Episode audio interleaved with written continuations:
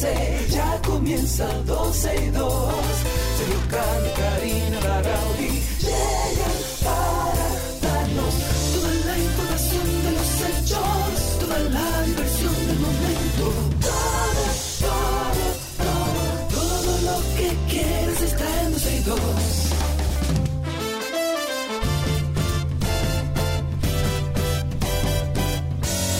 El reloj ya ha marcado las 12, ya comienza 12 y 2. Sergio y Karina Larrauri llegan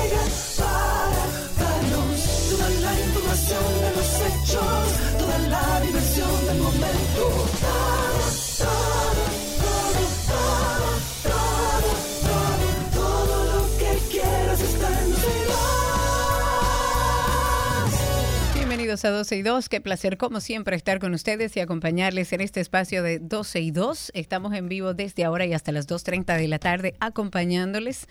Eh, Estamos en vivo a través de la página de 12 y 2. Pueden entrar como 12y2.com, en vivo a través de la página de la 91fm.com y en nuestra página, recuerden también 12y2.com. Estaremos ausentes en el día de hoy a través de Twitter Spaces y a través de YouTube porque estamos en vivo en la cabina, por lo que el teléfono que van a utilizar en la- eh, para llamar y comunicarse con nosotros es el de la cabina física, que es el 809-562-1091. Más adelante estaremos conversando con ustedes, actualizándoles en esta apertura de todas las cosas que suceden en nuestro país. También eh, recordándoles que pasen por nuestra cuenta de Instagram 12 y 2, por ahí también compartimos gran parte de la información que hablamos en el aire. En las últimas semanas hemos visto y hemos sido testigos de noticias que involucran a los estudiantes y ha dejado a la sociedad con la boca abierta, tal como sugiere un artículo eh, de esta mañana en el periódico o del día de ayer, si mal no recuerdo, en el último levantamiento que realiza el Instituto Dominicano de Evaluación e Investigación de la Calidad Educativa, en el 2014 se reportó una tasa de 33.6% de violencia escolar en un estudio de prevalencia que está basado eh, básicamente en tipología y causas de la violencia, pero específicamente en los centros educativos de básica y de media en la República Dominicana. Y se estableció que las características sociodemográficas influencian el acoso escolar, pero también la edad, o sea, con mayor prevalencia en este caso en alumnos de 13 a 18 años. También es importante el tema del sexo, que prevalece mayormente el tema de la violencia en el sexo masculino, también el tema del sector, que presenta mayores eh, niveles en sectores urbanos y el nivel socioeconómico predominando en los sectores de bajos recursos o de bajos ingresos. Sin embargo, y pese a que esos datos, a, a estos datos, el vocero de la Policía Nacional dijo que el año escolar culmina sin que se registren hechos delictivos en más del 98% de las escuelas. Pero según los reportes más recientes del Ministerio de Educación que se dio a conocer en abril de este año, se registraron 20.120 hechos de violencia física, verbal y psicológica entre estudiantes. Eso solamente en abril del 2023. Ahí no estamos contando enero, febrero, marzo, mayo, junio. Dentro y fuera de los centros educativos se ve reflejada esta violencia en 1.724 casos entre docentes y estudiantes. Entonces uno lee este tipo de informaciones y va por las informaciones leyendo a un vocero de la Policía Nacional que presenta este tema de la violencia en los centros educativos como un logro, como que hemos logrado que en el 98% de las escuelas no existan o no se registren hechos delictivos, pero contradice a lo que dice el mismo Ministerio de Educación de que solamente en abril solamente en abril de este año se registraron más de 20 mil hechos de violencia física y también verbal y psicológica, y casi 2.000 casos que se dio, se dio violencia de cualquier tipo entre docentes y estudiantes. El tema de la educación sigue siendo un tema pendiente en la República Dominicana. La sociedad logró que se que se cumpliera con la ley y que se estableciera el 4% de la educación. Sin embargo, hemos visto que el aumento de esa partida para la educación mucho no ha hecho, más allá de acercar a los niños a, las escuelas en lugares a lo mejor remotos donde han construido escuelas, pero hemos basado todo el desarrollo de la educación en construcción. No hemos hablado de currículum, ahora se está hablando de bilingüismo y tenemos a una ADP que está enfrentada con aquellos que entienden que este es el futuro, que sí lo es. No hemos hablado de currículum educativo que está obsoleto hace años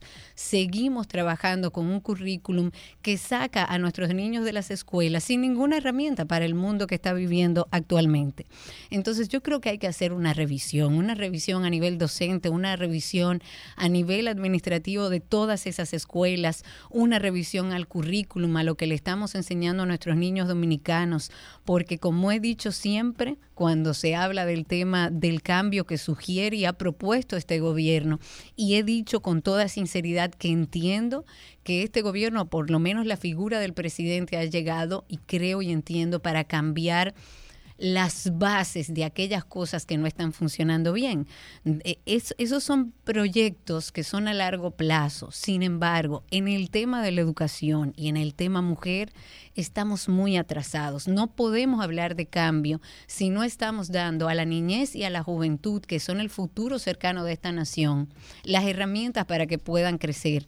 No se la estamos dando. Estamos viendo hacia afuera que los centros educativos públicos se están convirtiendo en lugares también de violencia, donde ni siquiera el personal administrativo y docente tiene la capacidad de controlar este tipo de cosas, de prevenirlo.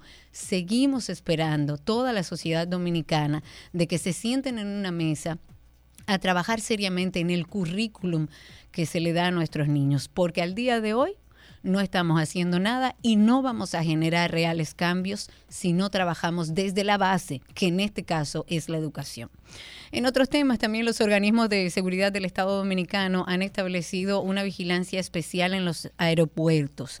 En este caso, en un tema preocupante y específicamente con viajeros salvadoreños. Y ustedes se preguntarán, ¿pero por qué? Pues se dice que esta medida lo que tiene es el objetivo de detectar infiltraciones de miembros de grupos criminales, como por supuesto las llamadas maras, y que a raíz de todo lo que está sucediendo en El Salvador, intenten usar a la República Dominicana como refugio para huir de la persecución del gobierno de, de, Nayib Bukele, que bueno, muchos de nosotros conocemos lo que está sucediendo allá con la delincuencia y el manejo que le está dando Nayib Bukele. Puede estar de acuerdo o no, pero sí sigue siendo un riesgo y se ha presentado como un riesgo a la República Dominicana porque estos maras pueden salir de su país huyendo de esta persecución de su presidente Nayib Bukele y llegar a nuestro país a seguir con sus actos delictivos y armar aquí sus bandas. Esta información ha sido compartida por el Servicio de Inteligencia aquí en República Dominicana. Se dice que el número de salvadoreños que están ingresando al país ha aumentado últimamente de manera inusual.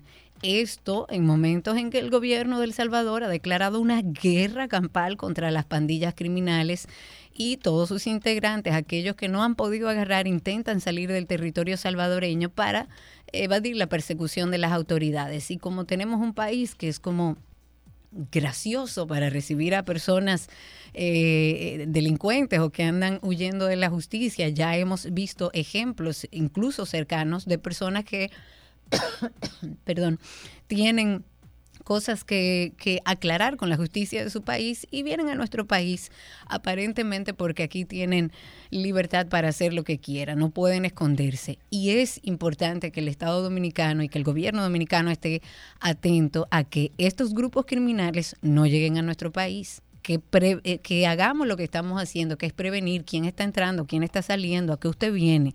No se trata de un tema ni de racismo, ni de discriminación, sino de una realidad que está viviendo ese país y que evidentemente esos criminales pueden salir a otros países eh, huyendo de esta persecución. Hablemos de un, tuit, del día, porque el administrador general de, de, la empresa distribuidora de electricidad del sur, esto es Edesur, Milton Morrison, ha dicho en el día de ayer en su cuenta de Twitter que las altas temperaturas que se han registrado en los últimos días son en gran parte las causantes de los apagones. Y el tuit íntegro dice, Hay verdades incómodas para el entendimiento normal, pero eso no quita que tengan que ser dichas. Aceptarlas o no dependerá de la humildad que se tenga ante el conocimiento.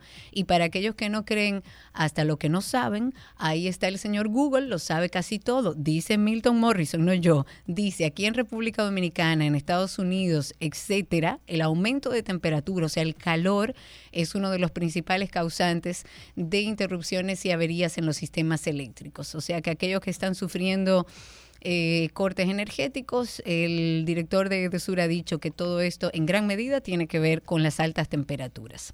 Y a propósito de altas temperaturas, que mucho tiene que ver con todo el cambio climático que está sucediendo alrededor del mundo, quisimos hablar con nuestro amigo Nelson Bautista. Hay un informe preliminar de una evaluación que se hizo eh, de un evento de muerte de peces. Fue reportado, de hecho, por redes sociales. Esto sucedió en la laguna de Puerto Viejo y en Playa Los Negros, en Asua. Eh, todos los días o, tenemos demasiadas noticias en este sentido, nos llamó la atención porque lo que apunta esta primera investigación o el inicio de esta investigación es una posible acumulación de contaminantes químicos y orgánicos que vienen de qué? De actividades humanas en la parte terrestre donde estamos nosotros, que se arrastran hasta el lecho marino. Pero vamos a hablar con Nelson, que es el que conoce sobre esto, para que nos explique un poco qué es lo que ha pasado en Puerto Viejo y Playa Los Negros en Asua. Nelson, amigo, bienvenido, gracias por recibir nuestra llamada. Buenas tardes, Caría. Sergio, donde quiera que esté, que lo lleve el viento. Eh, gracias por el contacto. Un placer. Cuéntame entonces, ¿qué es esto? ¿Cuál es el informe preliminar, si lo conoces, si lo has leído, de este evento de muerte de peces en Aso? Mira, del informe preliminar lo que hemos sabido de boca de uno de los técnicos bastante antiguos del Ministerio de Medio Ambiente, ha salido en, los medios y en una nota remitida por el propio Ministerio eh, de una con un carácter de preliminar. Uno a veces no termina mucho de entender estos asuntos de decir cosas preliminares eh, sin tener todavía el, toda la información. La, base definitiva y si, te, y si haces memoria la semana, apenas la semana pasada con el tema de las inundaciones, ahí mismo en Aso, cerquitita, con el tema de las espumas de las calles, en la que un funcionario de ese ministerio se lleva la boca a la espuma para decir que eso no hace nada y empiezan a especular sobre si es X o tal cosa, y uno dice, pero bueno, pero, pero es que hay, hay un tema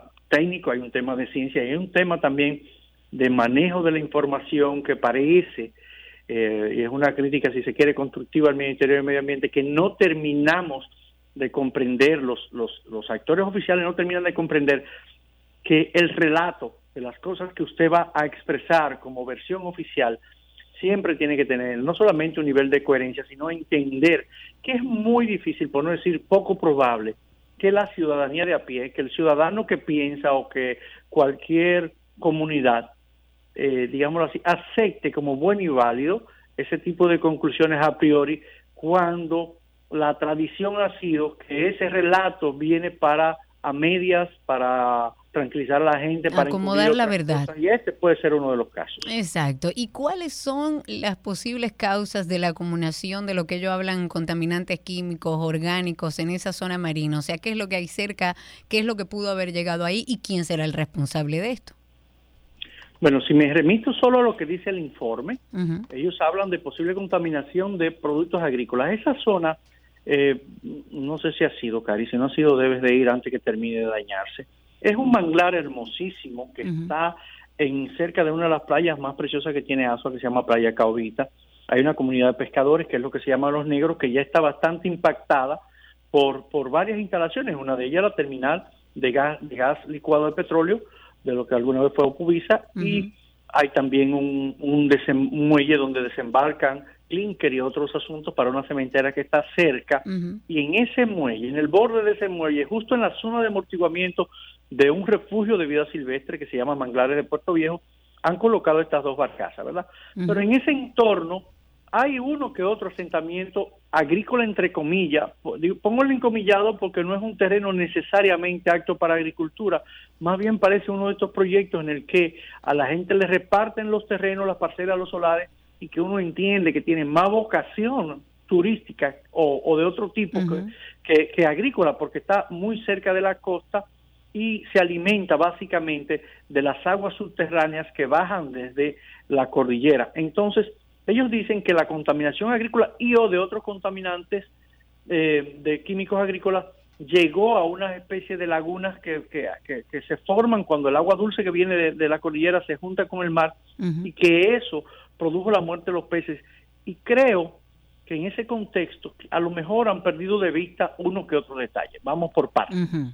Justo días antes de este incidente, hay varios videos en las redes, se reporta y se filma, se documenta explosiones en una de las barcazas. Explosiones con, eh, con alta emisión de humo, vapores y otras cosas y un ruido, ah, según dicen los moradores, estremecedor. Entonces, ya por ahí viene una coincidencia que va a ser muy difícil desmentir que haya pasado después. Segundo, eh, una de las cosas que dijeron también a priori, lo dijo otro funcionario del ministerio la semana pasada, es que había sido por la alta acumulación de sargazo. Y bueno, sí, el sargazo y su acumulación, según dicen los, los entendidos de la materia, pueden eh, restar oxígeno, pueden saturar el agua de unos compuestos que no necesariamente son buenos para la vida, pero termina entonces los comunitarios te dicen, sí, ¿y por qué nada más en este pedacito? Exacto. las otras palayas y remansos y, y, pequeñas bahías no se da. Tercero, la contaminación por agricultura. Ah, sí, muy bien. Entonces resulta que esos peces que están normalmente, algunos son de arrecifes, ciertamente, hay unos arrecifes ahí que, están cerca de esa playa, pero hay otros que no son de arrecifes, son de mar un poquito más adentro cómo es que eh, se mueren esta cantidad X de peces nada más por eso, y si hay esa contaminación nada más por agricultura, y hay otras fuentes, te puedo decir un nombre, hay un río que se llama Jura, que sí trae de todos los predios agrícolas desde Asua, todo lo que viene de contaminación agrícola podría bajar perfectamente por la cuenca del río Jura y este no fue precisamente el caso. De modo que yo creo que esta versión ellos van a tener que van a tener que emplearse un poquito más a fondo y ser un poquito más específicos en la causa de estos peces, porque así como está va a ser un poquito difícil de creer. ¿Y qué responsabilidad tienen las empresas promotores de estos proyectos en términos de cumplimiento de normativas ambientales? O sea, yo lo que ando pensando es, si no trabajamos desde la prevención, por lo menos trabajemos de manera reactiva, pero lleguemos hasta el final de las consecuencias. O sea, eh, no podemos hablar de un evento como este sin buscar a los responsables ¿De dónde salió eso? ¿Cómo llegó? ¿Quién lo vertió? ¿Quién no está haciendo su trabajo? ¿Qué es lo que siempre nos cuestionamos? Salen eventos como este, pero vemos pocas personas cumpliendo con las consecuencias de sus hechos. Mira, tú eres eh, una de las abanderadas de una frase que a mí me encanta mucho, que es régimen de consecuencias. Claro. Resulta que eh, el resultado de esto, lo más probable es que no tenga consecuencias porque va a ser si tú te agarras del tema de la contaminación agrícola, va a ser indeterminado de dónde salió. Y por tanto, difícil de atribuirle responsabilidades. Igual que la espuma del otro día. Claro. Igualito.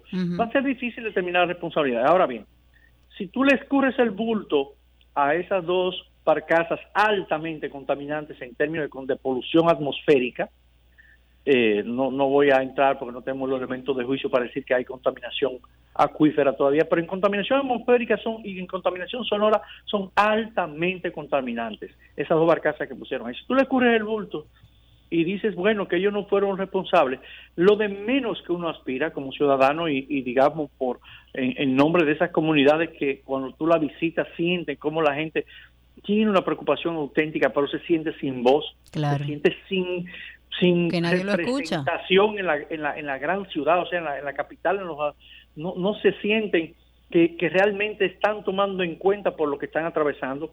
Dices, bueno, lo menos que podemos hacer es esperar que haya una supervisión efectiva de, de los manejos de ellos, los efluentes y demás. Y uno quisiera honestamente que sea así y quiero hacerle un reconocimiento de corazón a todos esos técnicos, a esos pocos técnicos que tienen el Viceministerio de Gestión, el Viceministerio de Costero y Marino, el Viceministerio de, de, de, Áreas Protegidas de Biodiversidad, ese poco grupo de técnicos, la mayoría muy pero muy buenos, que van forzados porque simplemente no tienen posibilidad material de supervisar, no me voy a ir a las barcazas de Asua, me voy a ir ahí a la barcaza Estrella del Mar que están ahí de los AMA. No tienen la capacidad material de poder hacer una supervisión efectiva. Y cuando tú hablas de capacidad material, hablas de personal, de todas las herramientas que necesitan para trabajar. Ni tienen el personal suficiente porque no se pueden clonar, son pocos, poquísimos, ganan muy poco además. Y tampoco tienen las herramientas, señores, estamos hablando de, de que instituciones como esta Muchas veces no se puede ir a un lugar a un lugar como ese el día acordado porque no hay un vehículo o no hay combustible o no hay viáticos. O sea, es de carencias tan elementales como esa que no está ocurriendo ahora este año, ¿eh? Ocurrió el año pasado y hace 10 años y hace claro, claro. pero siguen ocurriendo. Entonces tú no tienes la capacidad efectiva para monitorear algo que te queda a 5 kilómetros y tienes que llevarte de las mediciones que hacen ellos mismos y decir, ah, sí, porque me pasaron los datos de lo, una cosa que ellos llaman ICAS, que es un informe de cumplimiento ambiental. Pero nosotros a veces no tenemos los equipos para medir los insumos de contaminación y tú te encuentras con que en un caso reciente en Manzanillo, uno de los técnicos del ministerio va y ve y dice, ah, eso fue un cambio brusco de la temperatura del agua. Oigan. Pero ¿y cómo? ¿A ojo por ciento? Que usted llega a esa conclusión. pero una cosa. como que nada. Sí, como que la temperatura del agua. Pero una cosa, eh, eh, Nelson, ya ellos hablaron de un informe preliminar, pero entiendo que hay acciones que seguirán llevándose a cabo a través del Viceministerio Costero y Marino para investigar y comprender este nuevo evento. O sea, ¿van a seguir trabajando en eso o se quedó en este informe preliminar y ya todo queda ahí? Mira, el, el, esperancito para emular los Tú eres de mi cuadra. Que, hay en mí aspira a que el Ministerio de Medio Ambiente refuerce, por lo menos con carácter provisional por los uno o dos años que esperamos que no sea más de ahí, que duren esas aberraciones de plantas eléctricas que están en la zona, refuerce con visitas más frecuentes y estaciones permanentes de vigilancia, monitoree la, la, contaminación y trate de algún modo de que regulen la contaminación existente que hay ahí. Uno tiene esa aspiración y esa esperanza por el bien de los procesos y la institucionalidad. En la práctica, no creo que vaya a ocurrir. Y no creo que vaya a ocurrir porque vamos a trasladarlo al medio del país, a Bonao. ¿Cuántos años tiene Bonao? Esperando con que se le establezcan mejores controles a una minera que tiene una chimenea eterna. Eterna, permanentemente. Y no ha ocurrido. Lamentablemente. Eh, y, una de las cosas que siempre he hablado con el ministerio, las pocas veces que he tenido la oportunidad de ir, de sentarme, de establecer que estoy en la mejor disposición de ayudar, no a tirarme fotos ni a hacer publicidad, ayudar, a integrarme, a buscar soluciones, es que yo creo que más allá de que sí, hace falta personal, yo creo que también debería respetarse la integración de la sociedad en, en, ser veedores de todo esto. Pero a, a los ciudadanos no le hacen caso tú hablas del tema de Bonao, yo te puedo hablar personalmente de un tema que estamos viviendo en la zona donde estamos, que tú conoces porque lo he abordado contigo, donde también estamos hablando de protección de manglares en esa zona y no hay forma no hay forma de que te escuchen. Entonces, la ciudadanía se agota, de, aquellos por lo menos que son sensibles con el tema, porque se, se, sienten sin voz, tal como tú lo dices, y no tenemos personal. Entonces, tú y yo que somos de la cuadra de los positivos, de lo que entendemos que sí, que se pueden mejorar las cosas y, de que van a suceder, vamos perdiendo la esperanza, porque hacia dónde es que nos estamos dirigiendo. Y es el mismo tema reiterado permanentemente, año tras año, gobierno tras gobierno, del de medio ambiente. Un, es un ministerio que tiene demasiados intereses y que no vemos dónde está la solución. Tienes razón total y para no quedarnos nada más en la crítica, a mí me gustaría hacer una propuesta que no es nueva. De hecho, hay algunas normativas que lo especifican así. En, en mi campo le dicen del cuero debe salir la correa. Si el ministerio no tiene la posibilidad financiera o burocrática de adquirir los equipos necesarios para monitorear efectivamente este tipo de instalaciones, debería tenerlo como tasa, como requisito a esas empresas cuando se van a instalar, que deben de aportar esos equipos, que algunos son costosos, otros no tanto, y de aportar los recursos necesarios como su plan de, de, monitoreo y mitigación para que se pueda ejercer un monitoreo efectivo. No estoy hablando de cosas inacibles, no estoy hablando de cosas para eh, nada la cosa, sino hay, hay ejemplos, hay empresas que, que están interesadas en, en, ser monitoreadas porque cotizan en bolsa, porque les interesa tener un buen control, que financian esa parte para hacer, para que eh, una autoridad externa, sea, sea comunitaria o no, lo, los monitoree. Si esta empresa, que tengo entendido de capital turco o algo dominicano, tuvieran una real intención de ser monitoreada. Ahí hay, en esas comunidades no solamente hay pescadores y campesinos, ahí hay gente, hay inversiones importantes, incluso desde el punto de vista turístico y, de, y desde el punto de vista de otros, de otros áreas de inversión, de gente que está en capacidad de manejar equipos de monitoreo o de colaborar con eso y organizaciones de la sociedad civil, hay, hay eh, organizaciones ambientalistas de mucha tradición en Asua también. Eh, estuvieran en disposición si ellos quisieran de que de que se pueda hacer un monitoreo más continuo, más constante y despejar cualquier duda, porque el que no tiene nada que ocultar debería ser lo más transparente. Completamente de acuerdo, Nelson. Como siempre, un placer hablar contigo. Gracias por todas las informaciones. Es triste que esto es un tema reiterado, que hablamos constantemente y que vemos que no, no, entendemos por dónde vamos a empezar. Hablemos de otro tema, aunque un poco también eh, relacionado, es un tema de un incendio que inició en el día de ayer, creo que fue en la noche, que afectó gravemente un depósito de desperdicios que está ahí ubicado en la avenida El Hipódromo, o la continuación de la hípica, eso es próximo ahí a la base aérea de San Isidro, en Santo Domingo Este, y desde tempranas horas de la noche, más de 10 camiones de bomberos, había helicópteros incluso del centro militar que estaban intentando combatir las llamas para que no se propagaran. Según lo que ha salido y según lo que han dicho las autoridades, el incendio no representaba amenaza ni para la base ni para las zonas residenciales. Sin embargo, se hizo una labor exhaustiva, llevaron a cabo, bueno, varias horas estuvieron ahí. Uno de los bomberos incluso sufrió graves, graves quemaduras cuando se cayó tratando de ingresar al lugar. Y este lugar es un área que funciona como, como un depósito de escombros y árboles y donde la alcaldía de Santo Domingo Este tiene un proyecto para la construcción de un parque temático, para mantener el, el fuego ahí controlado. Se requirieron, además de los bomberos, varios camiones cisternas. Ya supuestamente todo está controlado. Por suerte eh, tenemos a uno de los bomberos lastimados, eh, sufrió graves quemaduras. Ojalá y en lo adelante pueda seguir recuperándose, pero más allá de eso no hemos, no hemos tenido otras incidencias. Para actualizar en el caso Halcón, antes de irnos al corte comercial, más de 20 agentes de organismos de inteligencia están siendo ahora investigados por una presunta vinculación a esta estructura criminal que le llaman Halcón 4. Esto debido a que eliminaron antecedentes penales de los miembros de la red por el pago de altas sumas de dinero con la finalidad de que de protegerlos. Según las autoridades, esta red criminal que es dirigida por la J, como se le conocía popularmente, su nombre es Joel Ambioris Pimentel García, a quien además se le atribuye haber amenazado a la Procuradora General Miriam Germán Brito vía WhatsApp él tenía un centro de torturas donde cometían barbaries, atrocidades contra las personas que afectaban los negocios ilícitos de esta organización criminal o de alguno de sus miembros.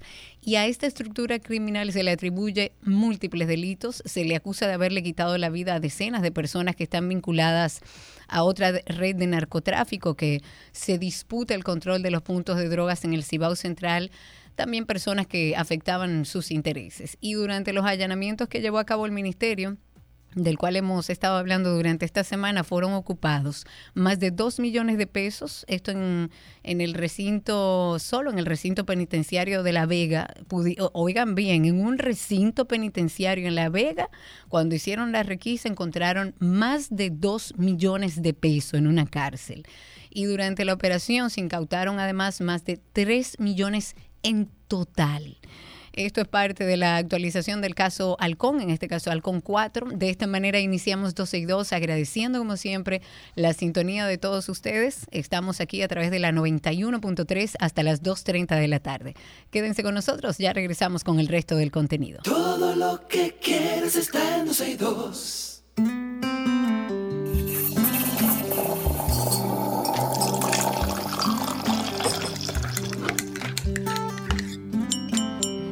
En nuestro cafecito de las 12, hoy y como cada jueves, siempre le traemos un cafetero conocido por ustedes. Y hoy nos tomamos un café con el cantante dominicano Johan Amparo, quien también es el ganador del concurso The Voice, la primera temporada. Johan, buenas tardes, bienvenido, ¿cómo estás? Súper bien, feliz y emocionado realmente. Feliz y emocionado, me gusta eso. Qué bueno saberte emocionado. Entonces, Johan, ¿tú eres cafetero? Sí, sí, por herencia. ¿Qué significa el café en tu vida? Bueno, significa la mejor parte después de la comida. Ay, qué rico. Ah, o sea que en la mañana tú no eres como yo, que necesita el café para subir el sistema. No, no, no, no, no. Ah, no en la mañana no, pero ya después de comida esa es la mejor parte cuando tú te sientas tomando tu cafecito. Qué rico. Y si yo te diera la oportunidad de compartir ese café con alguien, ¿con quién tú eligieras? Puede ser incluso una personalidad que esté viva, que no esté viva. ¿Con quién elegirías hacerlo? Bueno, tú te imaginas que con Juan Luis Guerra, morido, ay, mío. Ay, ay, ay, chulísimo. Además es tan agradable, Juan Luis, que ese café se va a pasar bien. ¿Qué tipo de café tú le brindarás, Juan Luis? No lo sé, yo obviamente primero le pregunto, maestro, ¿cuál, cuál cafecito? Recuerda que ese señor cantó una, una cuestión que dice, ojalá que yo haga café en el campo. O sea que Exacto, yo le digo, maestro, Es un compromiso muy grande. tú eres team azúcar o sin azúcar. tiene azúcar forever. Forever. O sea, que no le hablen a ese señor, a Johan que no le hablen de café amargo. No, no, no, no, no. Ok, y le echas un poquito de crema también, ¿no? Sí, y a veces le echa también, buenísimo. Ah, no, pero eso no es café, Johan. Eso es un chin de café con algo.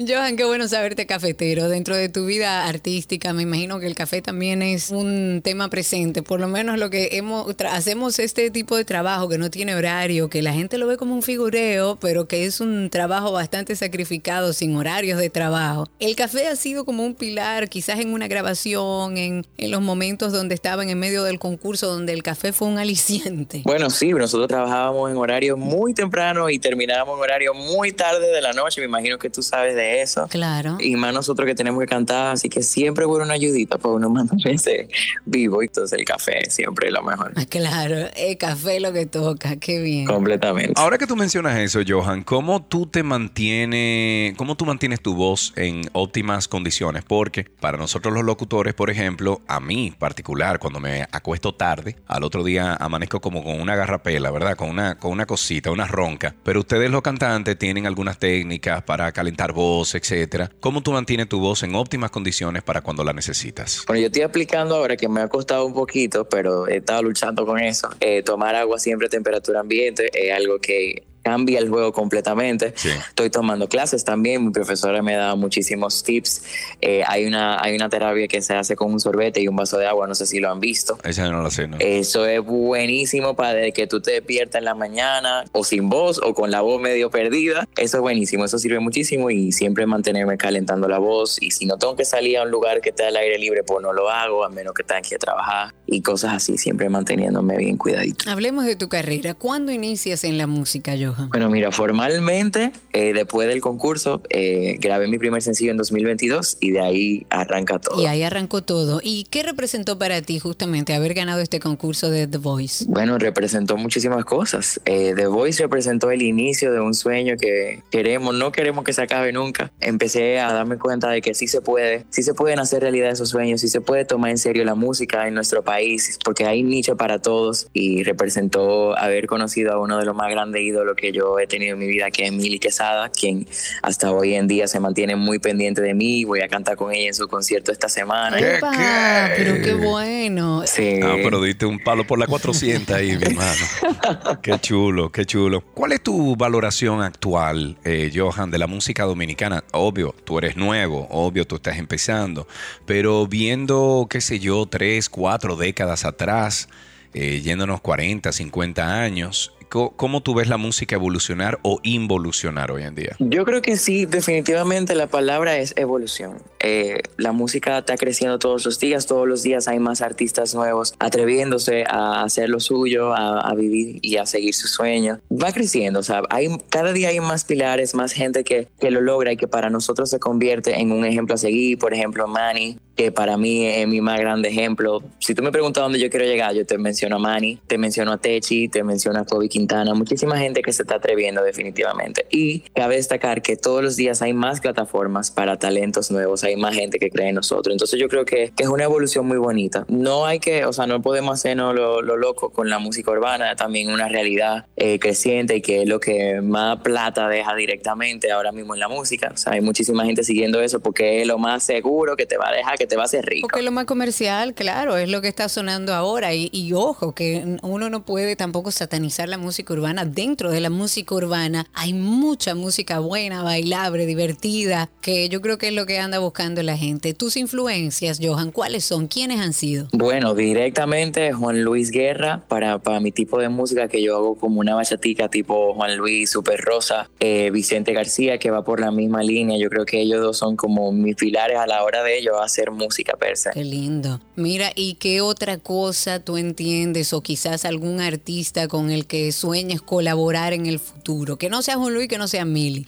Alguien que tú digas, mira, yo en el futuro me encantaría grabar una canción con... Techi Fatule. ¡Ay, qué chulo! Pero eso es alcanzable. Súper alcanzable. Yo estoy incluso distribuyendo con La Oreja, eh, con Poppy, que son la misma compañía, que son los managers de Techi y distribuyen a la mayoría de los artistas eh, dominicanos. Y, y oye, eso sería un sueño para mí. Ay, no, pero ya eso es un hecho. Atención, Techi Fatule, Johan y tú necesitan hacer un tema ya en este momento. Eso sería bellísimo, sería bellísimo. Hay que enviarle el link de hoy al programa del programa a Techi para que lo escuches. Eh, tú sabes que, Johan, vamos a tomar unos segunditos y vamos a escucharte. Eh, escuchen esto, señores, de parte de Johan. Desde que te vino tuve mucho que pensar. A mi toque nunca paraba de mirarte. No, loco, voy a quedar si esto no era amor y ahora es lo más bonito. No necesito nada más que toda una vida junto a ti. No es casualidad que siempre que estás. De todas las canciones que tú has cantado, ¿cuál ha sido la que más te ha llenado el corazón? Bueno, ay Dios mío, uno ha cantado mucho. En, bueno, yo tengo 20 años en mi corta vida, yo he cantado muchísimo, pero cuando yo estoy haciendo un show en vivo, además de, mi, de mis canciones, que las amo, las disfruto muchísimo, mi canción favorita, eh, Vivir así es morir de amor, una adaptación que hizo una artista argentina que se llama Nati Peluso, no sé si la escucharon. Sí, sí. Eh, una versión super pop. Es una de las canciones que yo más me disfruto, porque la gente se lo disfruta muchísimo cuando estamos en un show, pero yo me, me la disfruto demasiado. Yo no sé qué es, pero esa canción me gusta muchísimo, definitivamente. Eh, Uno siempre tiene una canción que hace como que uno se mueva. Sí, sí. Pero vamos a enfocarnos ahora, Johan, en tu más reciente lanzamiento. Cuéntanos un poco de este tema. Se llama Toda una vida, eh, lo lanzamos a finales de febrero, creo, y es una bachatica súper romántica, súper pop, tiene, tiene mucho de, de mis influencias de RB metí en la bachata, o sea, como que cuando yo encontré la forma de mezclar esos dos mundos, o sea, de verdad encontré mi lugar y esa es una canción bellísima para dedicar, para bailar, para irse manejando para la playa, como usted quiera disfrutarla. Se llama Toda una vida y está en todas las plataformas digitales. ¿Habrá conciertos próximamente? Claro que sí, este primero de julio va a ser mi primer concierto mío completito de, de mi vida entera en casa de teatro. Ay, qué lindo. Mira, yo hasta me, se me erizó la piel, qué bueno, te deseo muchísima suerte. ¿En casa de teatro adentro o afuera? Afuera, en el bar. Eh, lo vamos Mejor, a hacer ahí, mejor, es claro. mucho mejor, es un ambiente más disfrutable, eh, más manejable, que la gente lo puede gozar mucho más. Y eh, un, va a ser un concierto para todo el mundo, para toda la familia, súper bailable. Van a estar mis canciones. Voy a estrenar una canción nueva ese día, de hecho. Y estamos preparando algo muy bello para todos. Genial, genial, me encanta. Te deseo de verdad muchísima suerte en tu música, en todo lo que hagas. Tienes muy buena energía. Vamos a recordarle a la gente, Johan, dónde y cómo puede conseguir tu música. Claro, bueno, me pueden encontrar en Instagram como joan.music, joan con Y o H A N punto music y ahí está el enlace a todas las plataformas digitales para que puedan disfrutar de las canciones que tenemos disponibles para ustedes y de lo nuevo que viene, claro que sí. Bueno, pues Johan, muchísimas gracias. Y a ustedes, amigos, ya se tomaron un cafecito con johan.music en redes sociales. Síganlo, que Johan va a dar mucho de qué hablar en un futuro. Muchas gracias. Hasta aquí el cafecito en 12 y 2.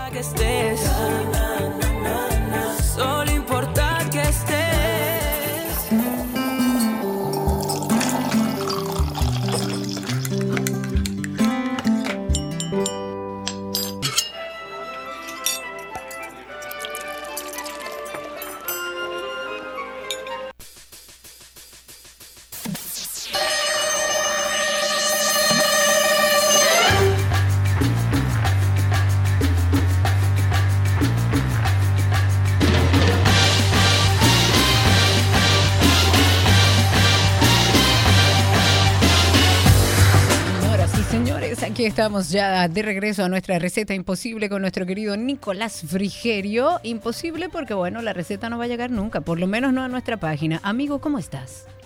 Muy bien, ¿y tú? Yo estoy bien, tranquila aquí. además, además eh, hoy se me complica mandar la receta porque está lloviendo. Ah, sí, es cualquier cosa, no importa, que te duele un dedo, que esté lloviendo, que se nuble, que haga mucho calor, también puede ser una razón. También, sí, exacto. Muy bien, seguimos esta semana de recetas de pasta, bien italiano que estamos. Hoy, ¿qué preparamos, Nico? Vamos a preparar una receta que es fácil, eh, y es muy versátil. Aquí mm, entra en juego la, creatividad que tenga cada uno, eh, pero nos da un abanico de posibilidades infinito, básicamente. Y es, vamos a preparar unas conchas rellenas con una salsita, una crema de hongos bien fácil y rapidita para, para preparar. Las conchas que les hablo son unas que bueno que, que son así se ven como un caracol y son grandes porque hay unas que son chiquitas que son como para sopa ah, sí. eh, pero, pero obviamente no nos vamos a poner a rellenar esas chiquititas porque vamos a terminar en cinco años. Eh, vamos a comprar unas que son bien grandes. Eh, están en todos los supermercados y hay varias marcas o sea que pueden escoger la que la que más les guste. En este caso yo las voy a rellenar de salchicha eh, y voy a hacer una salsa de hongo, como les decía, pero la pueden rellenar de pescados, de un guisito de carne, de vegetales, de quesos, que queda buenísimo con jamón, de espinaca, de ricota, bueno, en fin, de mil, mil rellenos que, se les pueda ocurrir o de lo que puedan tener en casa de sobritas de otras comidas, pues lo pueden hacer también. Para la preparación lo que vamos a necesitar es las conchas, como les decía, Vamos a necesitar en este caso salchicha italiana, romero, crema de leche, cebolla, ajo, que no puede faltar nunca, hongos frescos, eh, puede ser eh, champiñón, puede ser, a veces eh, aparecen otro tipo de hongos también en el supermercado, los pueden comprar y lo vamos a utilizar y va a quedar buenísimo. Y si tienen por ahí o lo quieren o lo quieren comprar, hongo porcini, que le va a quedar súper bien, a dar un, toque buenísimo. También podemos utilizar otro producto, es verdad que es un poquito costoso, pero lo pueden comprar y les dura mucho tiempo, que es crema de trufa. Esto está en las góndolas normalmente, eh, viene enlatado, es muy raro verlo en, otro tipo de, recipiente, y se llama así mismo, crema de trufa. Es buenísimo, es un procesado de hongos con un poquito de trufa eh, natural y tiene un sabor sumamente rico. Esto se usa muy poquito porque es muy intenso, pero le da un toque buenísimo a las preparaciones. Para la preparación, muy fácil. Lo primero, mucha agua hirviendo, como siempre, con bastante sal, y vamos a precocinar las conchas. ¿Qué tiempo? El tiempo que diga el paquete. La vamos a cocinar al máximo, o si quieren las pueden retirar un minutito antes, no más, para que luego no quede demasiado al dente tampoco. Las, vamos a, a a cocinar en el agua, las vamos a retirar y en este caso, como no las vamos a usar de inmediato, las vamos a pasar por agua fría. Podemos tener un bowl con un poco de agua, hoy en día agua fría eh, con el calor que hace, no nos queda de otra que poner un poquito de hielo, claro. Eh, eh, pero, que esté bien fría, porque cuando salga la pasta del agua, que va a estar sumamente caliente, pues necesitamos que corte la cocción rápido, para que no, no se pase la, la pasta mientras hacemos el resto de la preparación. Ahí ya tenemos la pasta lista, la vamos a sacar del agua, la vamos a dejar escurriendo, puede ser en un paño, en un papel absorbente, en una rejillita, en lo que ustedes quieran, pero hay que dejarla que se escurra un poquito. Mientras tanto, lo que vamos a hacer es la salchicha italiana, vamos a quitar la tripa de la salchicha y vamos a utilizar el relleno, que lo vamos a mezclar con un poquito eh, de romero picadito. En caso de que esto pueda ser un sabor muy fuerte o muy intenso, lo que pueden hacer para aliviarlo un poquito y para que rinda un poquito más también es mezclarlo con carne de cerdo molida. Esto va a hacer que tenga mucho sabor a salchicha, de todos modos, pero que sea más suavecito. Esto ya es un poquito a gusto personal. A mí me gusta utilizar la salchicha eh, 100%, porque me gusta ese sabor intenso, pero es gusto personal. Para la salsa, lo que vamos a hacer es, vamos a sofreír un poquito la cebolla y el ajo, vamos a cuando ya comienza a tomar un color doradito apenas la cebolla, agregamos los hongos que los podemos cortar en dados, en lascas finitas, como más les guste. Y vamos a agregar unas hojitas de romero, dos o tres hojitas nada más, no demasiado. Vamos a saltearlo bien, cuando está todo bien doradito, agregamos crema de leche y dejamos reducir. Aquí viene algo importante y es que la crema no reduzca hasta un punto o hasta una consistencia de salsa, sino que, que quede un poquito que eh, líquida, un poquito más más cremosita de lo normal, porque esto luego lo vamos a llevar al horno. Entonces, vamos a la pasta otra vez. Vamos a coger las conchas y con la ayuda de una cuchara o con las manos, como les quede más cómodos, las vamos a ir rellenando con la salchicha o con la salchicha mezclada con eh, esa carne de cerdo molida. Vamos a rellenar todas las que queramos. Lo bueno de esto también es que eh, las podemos rellenar unas cuantas y guardarlas en la nevera eh, y utilizarlas al otro día o a los dos días. No, no va a pasar nada. Dos días puede aguantar la, la carne cruda, no más de ahí. Eso es lo, lo recomendable. Entonces, ya cuando las tenemos rellenas, lo que vamos a hacer es, si tenemos un sartén que podamos colocar en el horno, buenísimo, si no en una bandeja, en un Pyrex, en lo que tengan que tenga un poquito de, de profundidad. Vamos a colocar la crema de hongos, vamos a colocar las conchas, vamos a decir, con el relleno que mire hacia arriba. Eh, o sea que la concha estaría al revés, como quien dice. La vamos a poner una al lado de otra, bien pegaditas, que queden bien bonitas. Y esto, que no le, me olvidé decirlo los ingredientes, le vamos a agregar un poquito de queso mozzarella y, como nunca puede faltar, un poquito de queso parmesano. Los vamos a llevar al horno a 325, 340 grados Fahrenheit aproximadamente y lo vamos a cocinar por unos 20, 25 minutos. Hay que tener en cuenta que se tiene que cocinar bien la carne, que la teníamos eh, cruda. Pasado este tiempo, retiramos del horno. Si queremos, podemos llevar este mismo recipiente al centro de la mesa y que cada uno se sirva, o lo podemos servir directamente en un plato y listo. Y voilà. Y voilà, como diría Gaby. El viernes decimos y listo. Pero mientras tanto, bueno, Gaby no ha estado con nosotros esta semana y se ha encargado nuestro querido Nicolás Frigerio de hacernos, de hacernos una semana completa de pastas. Nico, muchísimas gracias. A ustedes, hasta mañana. Hasta mañana, así será. Un beso grande. Nicolás Frigerio pueden conseguirlo a través de sus redes sociales como Nico el Chefo. Hasta aquí nuestra receta imposible.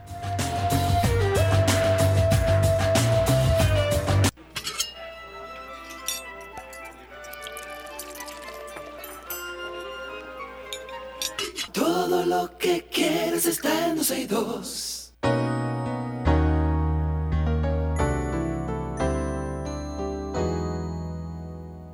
Nuestro segmento de medicina. Agradecemos a nuestros amigos de Farmacias Carol. Con Carol cerca te sentirás más tranquilo por este segmento. Hoy recibimos al doctor Pablo García. Él es cirujano bariátrico, presidente de la Sociedad Dominicana de Cirugía Metabólica y Bariátrica. Hoy vamos a hablar con él sobre este tema, sobre la cirugía bariátrica, qué tan necesaria es para tratar pacientes con obesidad. Doctor, bienvenido. Muchas gracias por la invitación. Pero ya le la voz al doctor, él debería como dedicarse a la locución. Esa, esa va a ser mi Doctor, ya usted sabe que podemos dedicarlo a, claro. la locutora, sí. Cuando Sergio no venga, usted debe venir, doctor. Por la libertad. Bueno, por una cosa, por la libertad. Doctor, qué bueno tenerlo aquí hablar sobre, bueno, un tema que cada, cada año que pasa se hace más común. Vemos casos de cirugía bariátrica. ¿En qué consiste? Para, para iniciar el tema, la cirugía bariátrica. Sí, fíjate, eh, antes que nada, hablar de la obesidad es la gran pandemia por encima de cualquier COVID, cualquier pandemia viral. Eh, hoy en día, el factor común de las primeras causas de muerte, de las primeras 12, es la obesidad. Eh, el crecimiento de todas las enfermedades cardiometabólicas que son juegan un papel importante en la calidad de vida de todo el mundo, eh, se asocia directamente a la obesidad, a esta ganancia de peso, este estado inflamatorio que sobrepasa aquello que, comúnmente la dice llama la atención de cómo se ve una persona con obesidad, sino cómo afecta a, la salud, a la salud en todos los ámbitos. Entonces la cirugía bariátrica se encarga de a través de diferentes mecanismos o procedimientos para la pérdida de peso, exclusivamente para bajar peso. Y eh, las enfermedades metabólicas que se asocian directamente a la obesidad, todas van a mejorar al punto de no necesitarse medicamentos, inclusive el, el, nombre del procedimiento de cirugía bariátrica y metabólica por ah, eh, su impacto en enfermedades como la diabetes, la hipertensión, la hiperlipidemia, etcétera. Ok. Yo, ¿cuáles son los requisitos para ser candidato o candidata a una cirugía bariátrica? Y le pregunto, doctor, porque eh, antes o cuando inició todo este proceso de la bariátrica, veíamos que eran personas que se le, se le recomendaba hacer una cirugía bariátrica por temas de salud, por temas de obesidad, pero ligados a temas de la salud. Sin embargo, yo he visto como que últimamente... Una ligereza. No, que se ha flexibilizado. y quizás a lo mejor alrededor de la medicina ya entiendan que puede ser incluso hasta un proceso preventivo de una persona que, que esté en proceso de obesidad, pero que no necesariamente ya tenga un problema de salud. Sí, mira, más que una ligereza, los criterios médicos establecidos ya se, eh, se, modificaron. Que el primero, el que se utilizó hasta septiembre del año pasado, se creó en 1991. No hay nada en medicina que haya tardado todo ese periodo para cambiar las reglas, excepto las indicaciones de cirugía bariátrica, por la implicación económica de las aseguradoras y eso. Ah, claro. Estos criterios anteriormente se creía o se entiende comercialmente, públicamente, a, nivel del ambiente fuera de lo médico, que la cirugía bariátrica es para personas que están ya rodando, que tienen esta gran obesidad, que no pueden caminar. Que ya tienen problemas y situaciones de salud graves. sí, e, estas medidas serían para eh, esos casos extremos, pero también hay un rango de pacientes donde las indicaciones, por ejemplo, la, la, lo que se toma en cuenta, el índice de masa corporal, en la relación estatura-peso, se hace un cálculo y te mide cuántos kilogramos de, de peso se tiene por cada metro cuadrado. Bueno, este número cuando decimos que está normal en el rango, bueno, hay un peso específico y que este es el ideal, no. Este rango es entre 18.5 y 25. De 25 a 29 se llama sobrepeso y por encima de 30 ya es obesidad. Tipo 1 hasta 35, tipo de 35 a 40 y tipo 3 por encima de 40, que es la llamada severo mórbida. Entonces, ¿quiénes calificaban para cirugía? Para cirugía calificaban eh, las personas que tenían por encima de 40 o 35 con enfermedades. Pero desde septiembre del año pasado, las personas con una obesidad tipo 1, o sea, un índice por encima de 30 con esas enfermedades relacionadas a la obesidad que van a mejorar o desaparecer inclusive, cuando se realiza una cirugía ya es candidato. Una persona con un índice de 35 es candidato. Anteriormente se hacía entre 18 y 60 años la, cirugía. Hoy en día se evidenció que no afecta el crecimiento y hay inclusive cirugía bariátrica en adolescentes. Hay también eh, cirugía bariátrica en personas por encima de los 65 años, siempre y cuando se haga la balanza, las aprobaciones, previas evaluaciones y saber que es un buen momento para someterse a la cirugía. Doctor, yo tengo una pregunta porque eh, tengo varias personas en mi haber que se han hecho el procedimiento y dos, tres, cuatro años después vuelven a, no necesariamente al mismo peso que tenían antes, pero sí vuelven a un peso que no es el normal ni siquiera para esa persona. Eh, ¿Cuál es el porcentaje de esas personas que vuelven a ese peso eh, irregular o, ese peso que es... Eh, puede afectarle a su salud. Sí, sí, sí, de, nuevo. O sea, ¿cuál es ese porcentaje y cómo evitar eso? Y si los amigos oyentes tienen preguntas, 809-562-1091. Fíjate, la, la reganancia de peso se da cuando se comete el error de entender que la solución a la obesidad es la cirugía bariátrica. Claro. Y eso es una tontería. claro. de hecho, todo lo que mantiene a una persona en obesidad, lo que mantiene a una persona en obesidad es todas las acciones que hace cada día. Si el día de hoy esa persona vive de X forma, y gana peso, tiene el inconveniente de que el día que regrese a esa fórmula de vida va a volver a ganar peso. O sea que esto es multidisciplinario. Mandatoriamente. y, hay un, proceso psiquiátrico y psicológico con, esta persona. Claro, cuando se hace correctamente. Fíjate, cuando se habla de, la cirugía bariátrica como solución, si yo te digo que, mira, tu solución a la obesidad, te estaría mintiendo. Este, sí, actualmente, de cualquier método hecho y calculado por, con estudios científicos, lo más efectivo y duradero en el tiempo hasta hoy es la cirugía bariátrica. Ojalá mañana se inventen una pomada. Pero, claro. Sí, pero hasta el día de hoy es la cirugía bariátrica. Y si esa persona vuelve a vivir y a mezclar azul con amarillo, el resultado va a ser verde. Sí, sí, sí, claro. Eso, eso, es así. Tenemos a Arismendi, creo que es. Sí, en la línea. Buenas tardes, Arismendi. El doctor Pablo García te escucha. Señor Pablo, una pregunta que se, se comenta en los círculos con personas que han tenido o han pasado por este proceso es que hay parte del estómago que se corta y que el estómago en su función completa tiene eh, las distintas áreas del estómago tienen funciones distintas. Y al cortarle parte del estómago hay así hay alimentos y hay nutrientes que no se asimilan igual por lo que se hace necesario una suplementación y una alimentación y una dieta ya distinta. Eh, ¿qué hay de cierto en esto por un lado y por otro lado no es preferible otro método menos invasivo no, hay otros métodos. Sí, hay 500 mil opciones diferentes. Claro, Ahora, lo que es, cada método tiene, digamos, un rango de efectividad. Sí, claro. Y implicaciones diferentes también. Implicaciones diferentes, sí. Mira, dependiendo del tipo de cirugía, si tú cambias de posición el intestino, por ejemplo, ya hay algunas sustancias que no se van a absorber y necesita vitamina de por vida. Si a un paciente que solamente es modificando el tamaño del estómago, usualmente no necesita vitaminas, pero toda persona que tenga un proceso de búsqueda de mejor bienestar, de estar más en salud, entonces sí se somete a un procedimiento que no sea tan agresivo como cambio de posición y puede necesitar en las primeras etapas de su proceso la suplementación de multivitamina. Ahora, muchas veces critica, ah, pero tengo que usar vitamina, pero yo preferiría una vitamina y no, no insulina, o no una pastilla para la presión, o un medicamento para el hígado, o un medicamento para bajar el colesterol. Mejor un multivitamínico y una proteína y mi visita a mi gimnasio. Claro, claro. Ok, eh, tenemos otra llamadita, tenemos a Aileen en la línea. Buenas tardes, Aileen, adelante.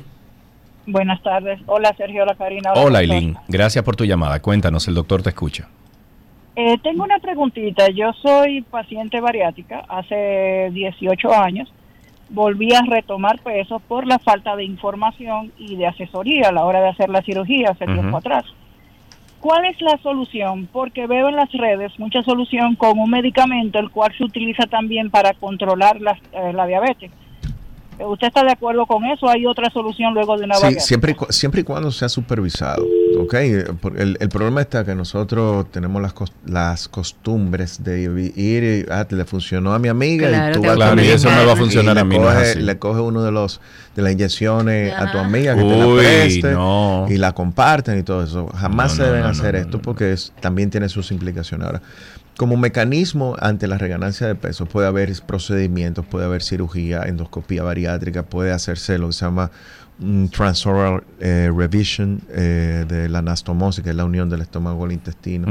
Pero lo primero es ver si tú estás haciendo lo necesario para bajar de peso. Por ejemplo, estás comiendo sano, estás entrenando, estás durmiendo, estás entre, tus ejercicios, estás levantando pesa para ganar. Si llevas una vida saludable, punto. Sí, sí totalmente. Entonces, a veces, porque eh, a veces queremos, ok, regané peso y quiero resolver con otra cirugía. Señores, las cirugías o los procedimientos, el balón, la endoscopía bariátrica, la manga endoscópica o cualquier cirugía, son medios de transporte.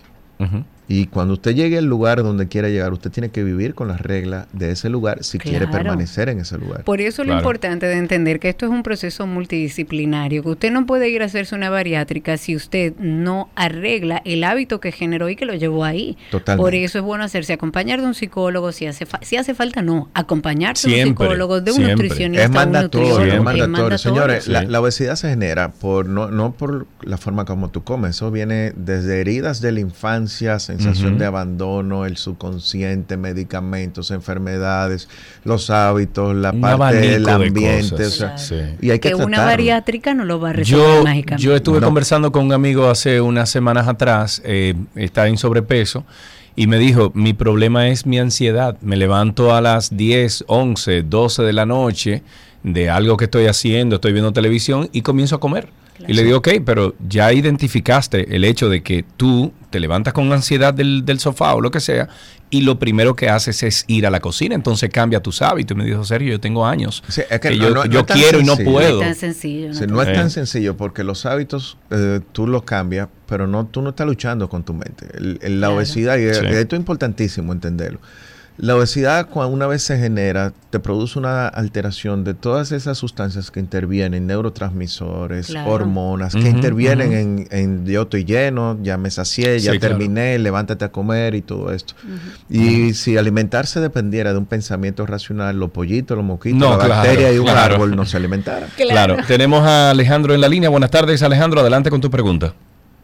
Hola, buenas tardes. Saludos. Doctor, ¿cómo está?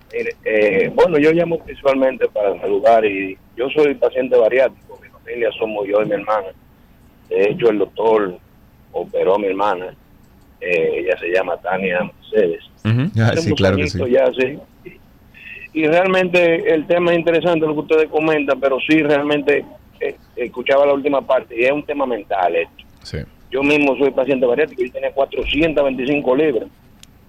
A lo largo del tiempo, a lo largo, me puse en 175 libras y ahora tengo 250.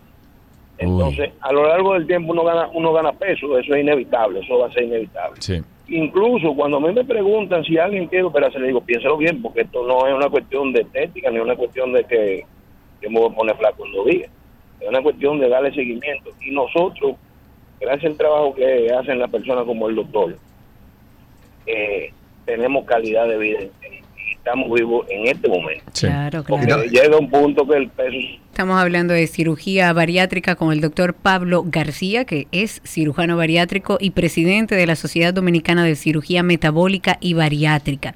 Hemos hablado mucho del procedimiento, pero ¿cuál es el proceso de recuperación posterior a la psicología? Y me gustaría también que tratáramos un poquito el riesgo. O sea, yo sé que todo tiene un riesgo, es bueno Ah, sí, también claro, claro, Claro, así. claro que sí, claro que sí. Mira, el tiempo de recuperación va a depender del tipo de cirugía. Entre más agresivo, más tiempo. Por ejemplo, un balón gástrico, que ahora tenemos balones eh, que se traga la píldora y no hay que dormirte, no hay que retirarlo. ni Explícame siquiera. eso, ¿Cómo así? favor, Una exacto. pastilla te la tragas. ¿Y se ve- infla en la panza? La inflamos, sí, en la panza. Le La inflamos como? Con líquido le Oh. ponemos 550 cc de líquido. O Entonces, sea, el espérate, balón- espérate. O sea, esa pastilla que usted se traga, esa pastilla reacciona a un líquido no, específico. tiene un cable, un Ah. cable, y ok. entonces eh, queda el cable, eh, sale en, en la boca, ¿no? Ajá. Confirmamos que está dentro del estómago y lo llenamos Ok. con 550 cc de líquido. Más o menos un poquito más de una botella de agua. Ok. Retiramos el cable y entonces... ¿Cómo se retira el cable? Alándolo. Tiene una válvula. Y se rompe, ¿pap? Sí, se queda, se desprende de una válvula. Y entonces tiene un gel que lo cubre. A los cuatro meses se diluye en una membrana y se expulsa en la evacuación. Wow. No ha visto un plátano ni No, de yo no veo, yo- nivel, yo- yo- yo El que se estoy- inventó Yo eso. estoy, Yo estoy así como, ¿qué? yo estoy- Sí, chulísimo. Y los balones, por ejemplo, tú pierdes un 10, un 15% de peso. Y la colocación es bastante Espérate, espérate, molesta espérate. los No, no, primeros doctor. dos días. Doctor, yo tengo, yo tengo que pararlo un momentico porque y si de repente una persona quiere evacuar ese balón de ese tamaño, no se puede. No, No, ¿en pues se- eh, acuérdate que cuando se... No eh, tapa algo ahí. No, no, no. Los otros balones sí, porque no, no están diseñados para esto. Pero esto, cuando se vacía, tiene la consistencia de un preservativo. O sea, un material bien fino. Eh, se rompe la membrana que lo cubre y el balón se vacía y se expulsa vacío el balón. Exacto. Sergio. ¿verdad? No, no, no, no, porque yo no, eso lo entiendo. supiste, ¿verdad? No, no, Porque, per- si no la va a pasar Doctor, mal, No, es- ahí era que yo iba, porque hay gente, hay, qué sé yo, y si eso está en un No, no hay tamaño. forma de que eso No, salga. Ok, ya, punto.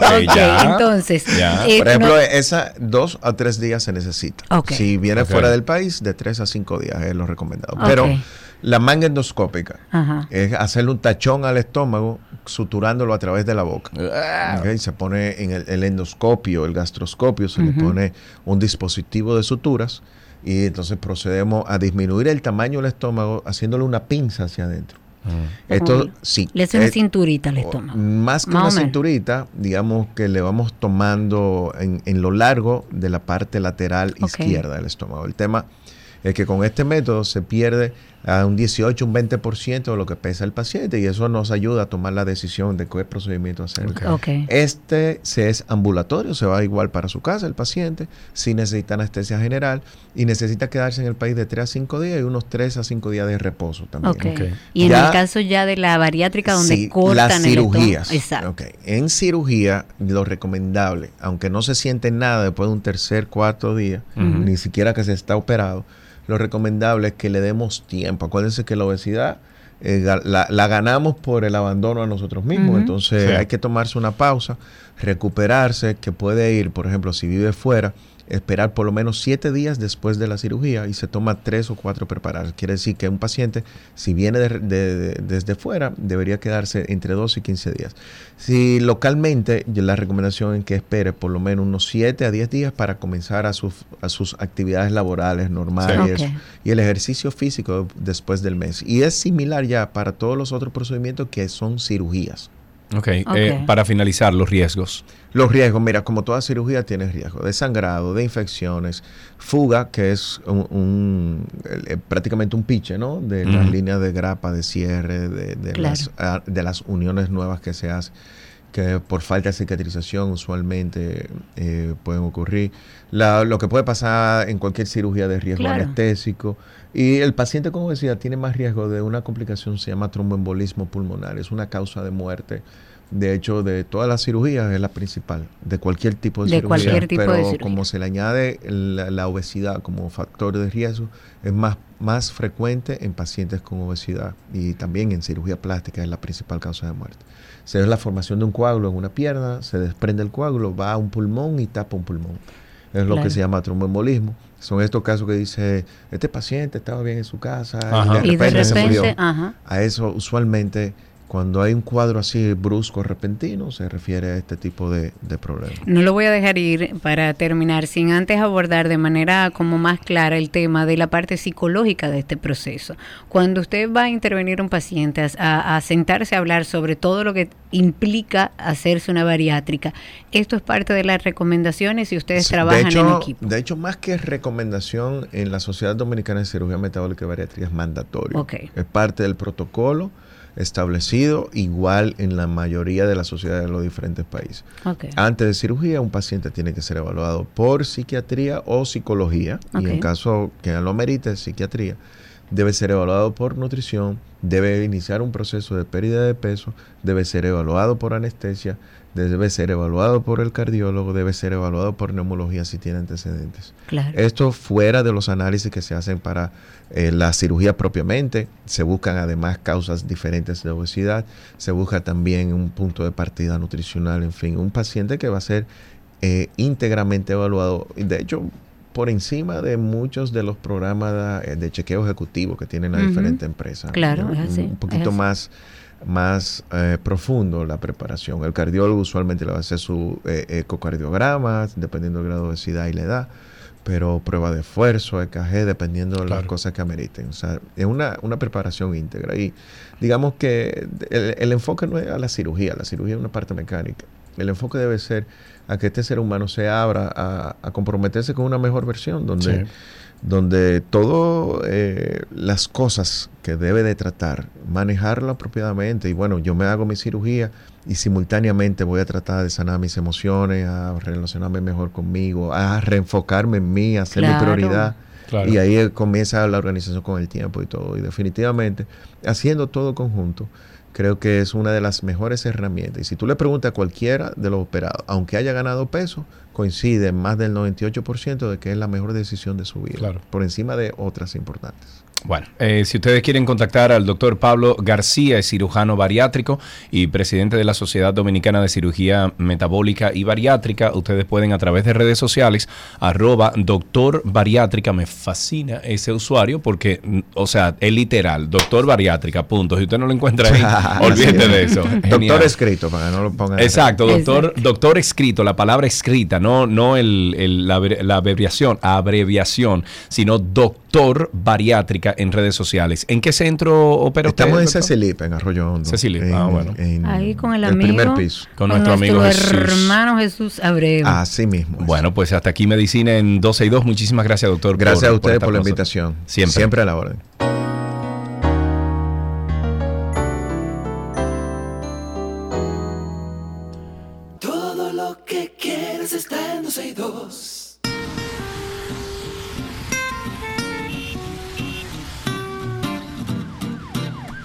Estamos en Tránsito y Circo. Ustedes comiencen a llamar al 809-562-1091.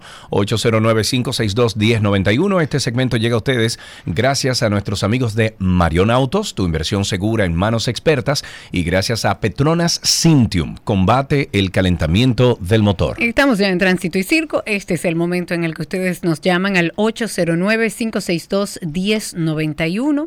809-562-1091 y nos cuentan cómo está la calle, cómo está el tránsito, cómo anda el circo.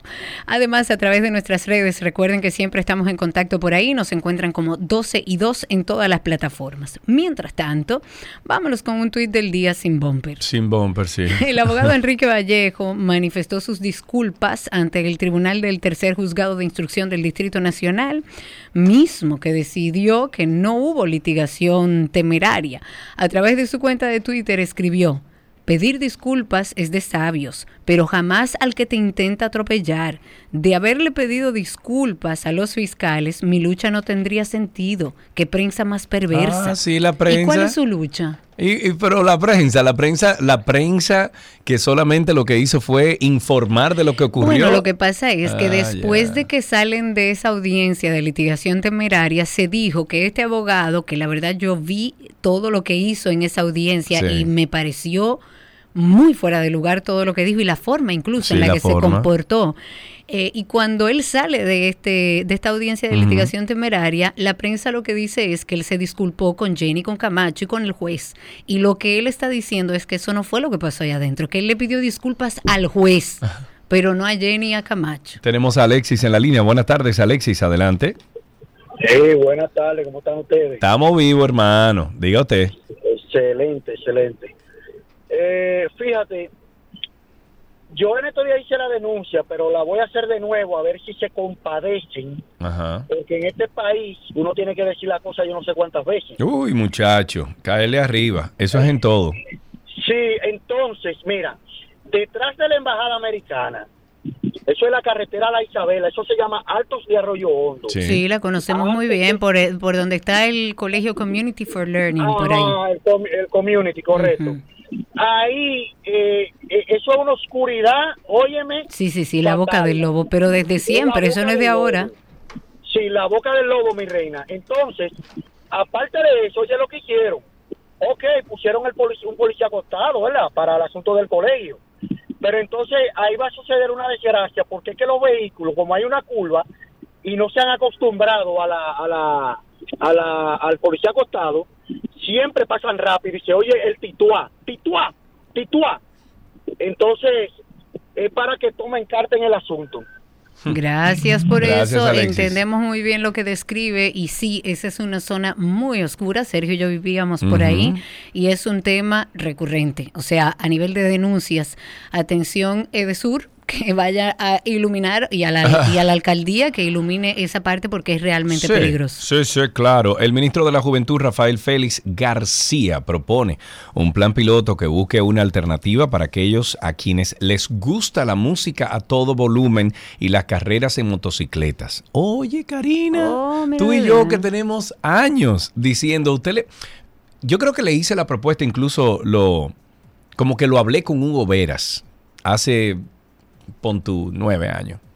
Y le dije, Hugo, ¿tú sabes lo chulo que sería que tú tuvieras, eh, por ejemplo, diferentes pistas de motores para que estos motoristas se maten entre ellos? aquí. No, no, y se maten entre ellos. Ahí, ven. Eh, un solar y no sé qué, vamos, ahí hay una pista de motores, mátense ahí. Un, un dragueo, una cosa. Y que se hagan varias.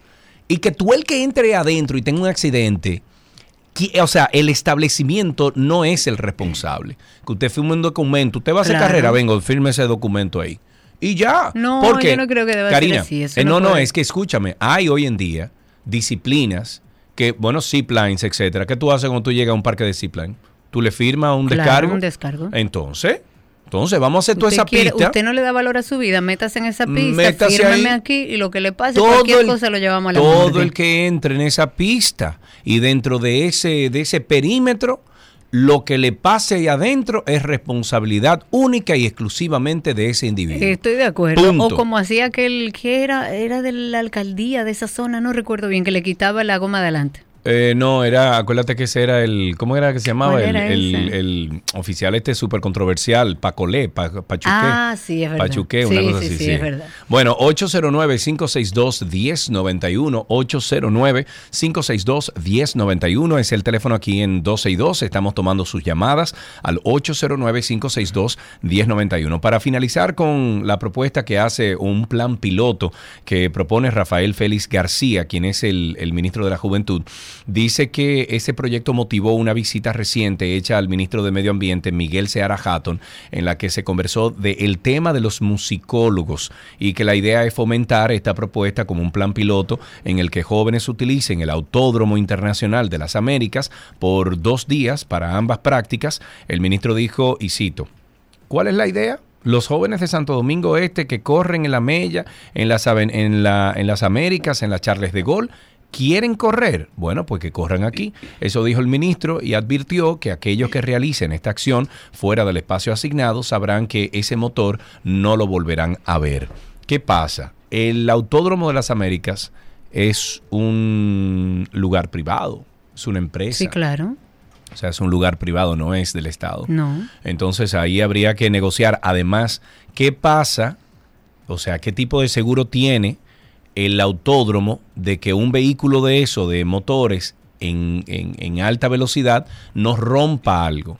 También qué se va a hacer en ese sentido, si hay algún tipo de seguro o, aseguradora que pueda asegurar que todo lo que pase ese día tenga una respuesta no amigable para que el autódromo no, se, sea responsable, no sea, responsable y que no se deteriore. Claro. O sea que hay, hay aristas con eso. Yo, yo, yo, Sergio Carlos, le haría unos, unas eh, calles de asfalto, no sé qué, con un perímetro.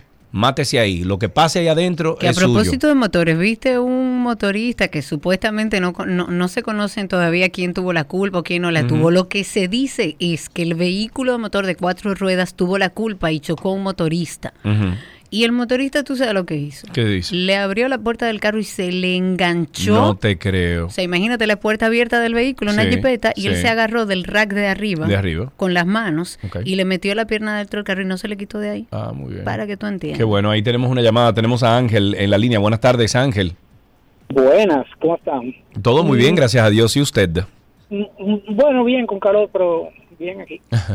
calor. Este, y cuando lleguen esos señores a correr ahí, se da el plan ese, cuando se desguañangue uno, ¿a dónde lo van a llevar? Pero, pero es lo que digo, mi vida, es que lo que pase ahí dentro es responsabilidad de ese individuo. ¿Ustedes quieren correr? Bueno, no pongan en peligro la vida de quienes no quieren estar en el medio. Pero es que no, te, eh, eso está prohibido y yo no tengo por qué darte un espacio a ti para que pues tú hagas algo que está prohibido. Pues está prohibido y usted tiene que acatar la ley. lo que pasa es que los motores aquí no acatan la ley porque ninguna autoridad lo ha puesto a que la Así mismo, por ejemplo, con la gente violenta, usted te quiere dar golpe, vaya, éntrese ahí a esa jaula y dé ese golpe. Y todo lo que pasa dentro de esa jaula es, problema suyo. y que saquen todo. claro, que sí, claro que sí. ahí tenemos en la línea a Arturo. Hola Arturo, ¿cómo estás? Sí, buenas tardes. Para hacerle un comentario de algo que me pasó en estos días. Adelante. Y que es algo que, una crítica que tengo, y es que resulta que en muchas ocasiones tú andas en sitios que normalmente no andas comúnmente no te conoce las vías de, de, la calle, si una claro. vía, dos vías. Sí, sí, claro. Eh, eso pasa mucho. Y me resulta que yo voy, pongo mi Google Maps, voy a un sitio, y cuando voy cruzando una calle del otro lado, me agarra un policía y me pone una multa. Y efectivamente, había un letrero de una vía, pero yo voy guiándome por mi Google, por mi Google Maps y... Y él le dio la indicación de doblar. Eh, no, no, no, no, no me dijo que doblara. Cuando cruzo, es que él me agarra ahí, me pone mi multa, me agarré mi multa. Eh, pero eh, no sé, y esto es algo que, que no sé quién, quién, quién actualiza el Google Maps. Sí. Eh, me imagino que quizá el mismo gobierno que cuando las autoridades. Sí, aquí hay, aquí hay unos representantes, Arturo, de, de Google Maps. Eh, no, no son por paga, ni mucho menos, pero eh, son unos muchachos que siempre están arriba de eso. Obvio, hay veces que se hacen cambios que no se, no se reflejan inmediatamente. Tenemos a Víctor en la línea. Buenas tardes, Víctor. Hola, buenas tardes, Karina. Buenas tardes, Sergio. Saludos, gracias por su llamada. Cuéntenos. Eh, digo yo que se puede poner una emergencia ahí en ese lugar en donde se va a correr. No, no, Víctor, deja que se mueran. Claro. Que, es que tenemos que salir de esa gente. promoviendo la ilegalidad. No, para nada, dentro del recinto. Salimos de ellos cuando lo agarren corriendo y lo metan preso. Entonces, entonces el problema, por ejemplo, cuando yo voy a un parque de aventura, que me hacen firmar un release, eso no es que yo estoy Pero eso no está prohibido. Bueno, pero que no esté prohibido entonces usted firmar una cuestión dentro de un recinto privado, o sea, dentro de un recinto que se ha fabricado o se ha diseñado para que usted se mate ahí adentro. Yo no estoy de acuerdo. Claro que sí, Karina. Esos antisociales hay que salir de ello. Ah, no, en eso sí estoy de acuerdo. Y si, y si podemos salir de ello por su propio peculio, que se debarate en ello, bien. ¿Tú sabes lo que me decía mi papá cuando yo manejaba como un estúpido? Pues yo manejaba como un, estúpido. no, no, yo manejaba como un idiota. O sea, yo manejaba como una persona que no pensaba.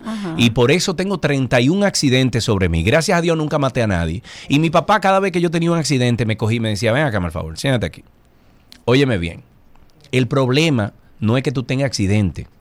El problema no es que tú te mates. El problema es que tú mates a otro.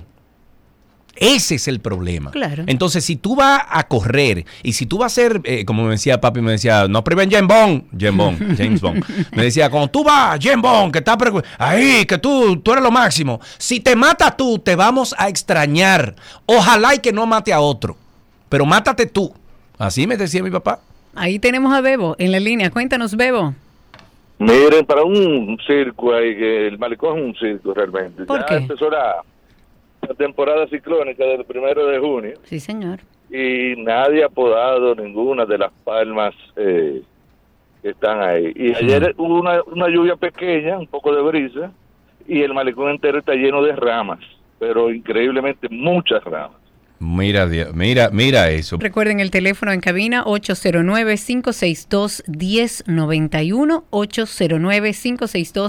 809-562-1091. Cuéntenos cómo está la calle, el tránsito, el circo y hablemos de banca de lotería ilegales. Mm, El- yo estuve leyendo algo de es eso esta mañana. tema, no, no, exacto. no. Ese, ese es la. Óyeme, si usted quiere hacerse millonario, comience a abrir banca porque Pero es que no yo hay. creo que aquí hay más banca que, que, que colegio. iglesia y que no, que colegio colegios. y que Eso se determinó, Cari, pero que digo que con la ilegalidad y el libre albedrío que Sí. tiene el que pone una banca de ponga banca, olvídese. No, no, no, y si no, a no. usted le van a, a multar o lo que sea, entonces usted se agarra de todos esos diputados y senadores y toda esa Que gente del gobierno irregulares. que tienen bancas irregulares. Exactamente.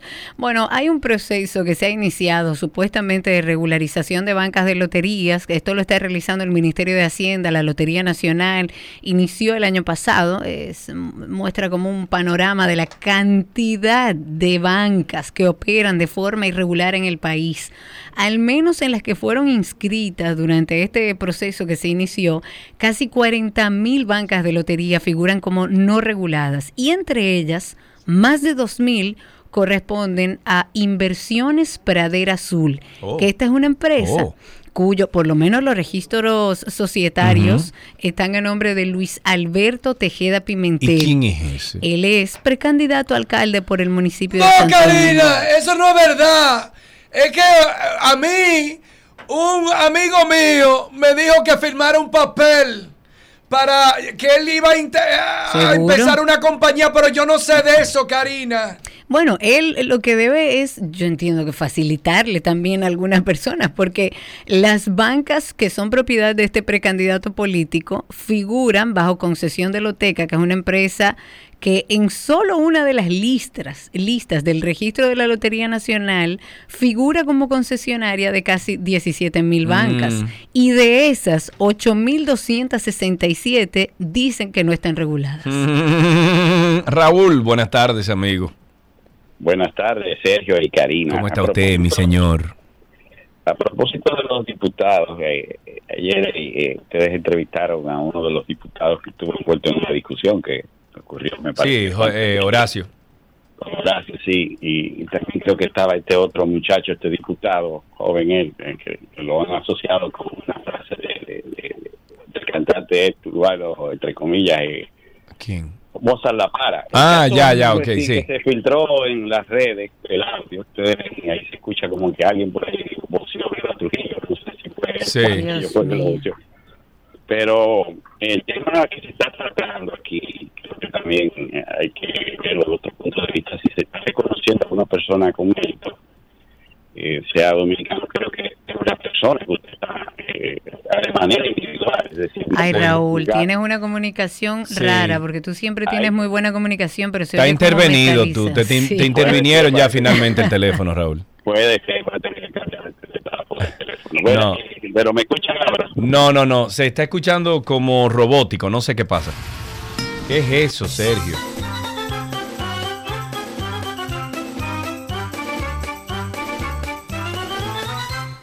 Felicitar y aplaudir las gestiones que hace el gobierno de mm, llevar esta licitación pública. Se va a abrir una licitación pública en julio, una nueva línea del tren metropolitano de Santo Domingo. Esto va a ir desde la estación del metro de la Kennedy con Máximo Gómez hasta la Charles de Gaulle, eh, en su primer tramo, digamos. Yo lo que quiero es que ya lleven la línea hasta el aeropuerto. Bueno, eso justamente era lo que decía el presidente de la República, Luis Abinader.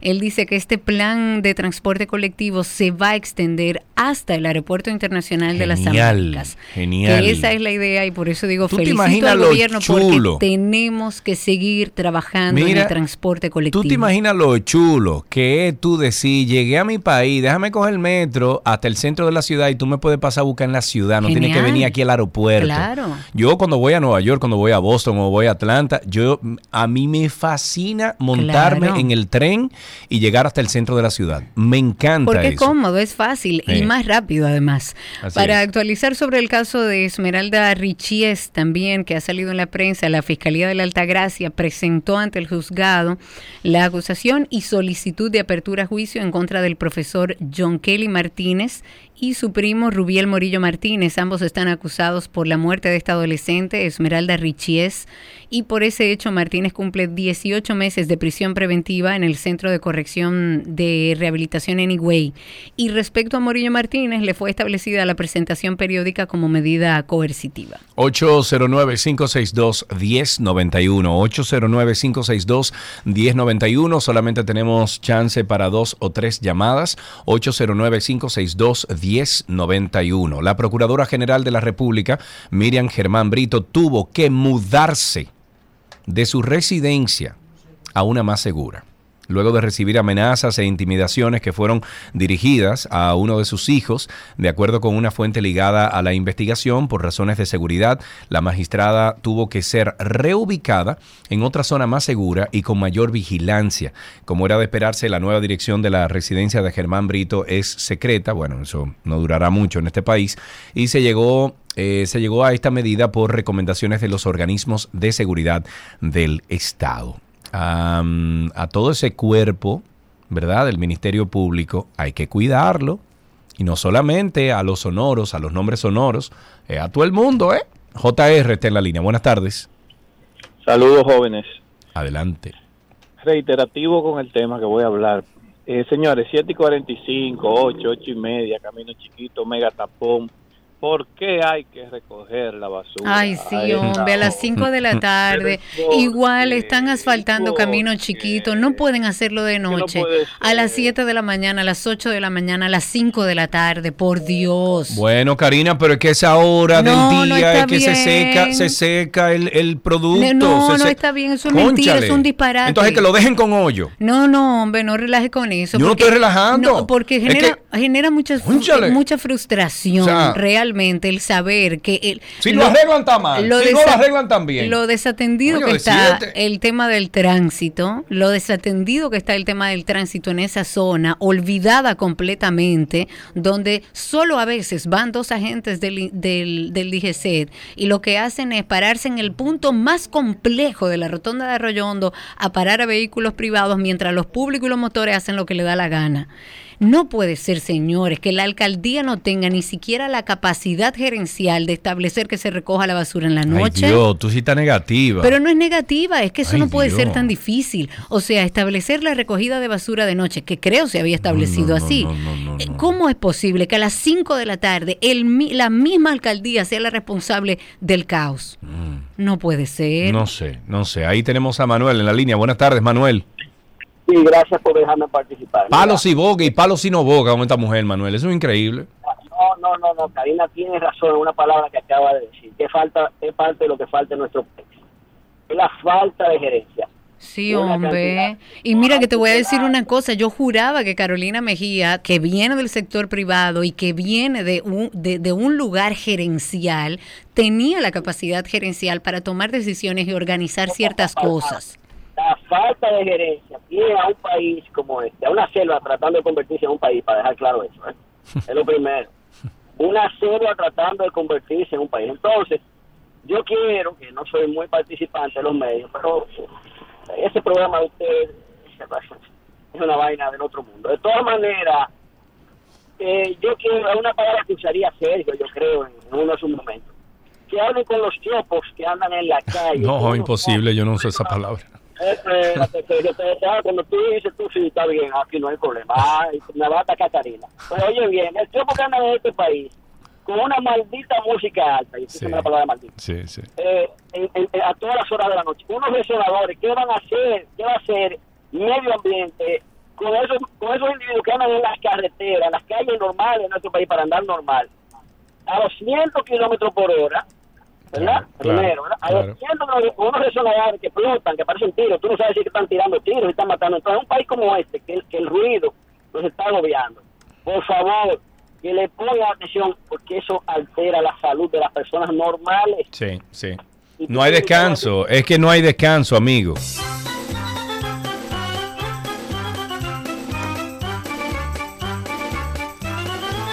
Y por donde se tiene que empezar primero es por educar a los policías, educar a la DGCED, educar a esos que están velando porque las leyes dominicanas se cumplan. Y que, los- sepan que todos tienen que cumplirla. Claro, por Dios, claro que sí. Una última llamada tenemos en la línea 809-562-1091, 809-21091. Son los dos teléfonos que utilizamos aquí en cabina. Una última llamadita y pasamos entonces ya a otro segmento. 809-562-1091. ¿Qué yo voy a hacer con este espasmo que yo tengo en la espalda? Mm, Bueno, eso es edad. Ahí está quién, Carlos. Será Carlos. Está en la línea. Cuéntanos, Carlos. Buenas tardes. Karina, primero quería comentarte sobre lo del asfalto. Recuérdate que lo que no se hace de día, ellos entienden que, que creen que no lo están haciendo. Ay, pero por Dios. Uno lo ve al otro día en la mañana. Claro, pero como nosotros somos unos estúpidos todos, entonces el show off, tú sabes que vale mucho. No, yo no creo que sea eso. Yo creo que eso es falta de gerencia, de coordinación. No, si nos vamos a la gerencia aquí no tenemos de ningún No, tipo. hombre. No, entonces tú te preguntas, por ejemplo, ¿y por qué lo hacen en otros países? ¿Y por qué no lo podemos hacer aquí? Y te pueden hasta saltar con decir, no, es que los productos que utilizamos en este país son diferentes. Pues entonces vamos a buscar los No, otros. serio, vamos a buscar no, los otros productos que a lo mejor son más No, duraderos. No, serio, lo que pasa es que nosotros somos estúpidos y los de allá son inteligentes o claros. Mira, te llamé para lo siguiente.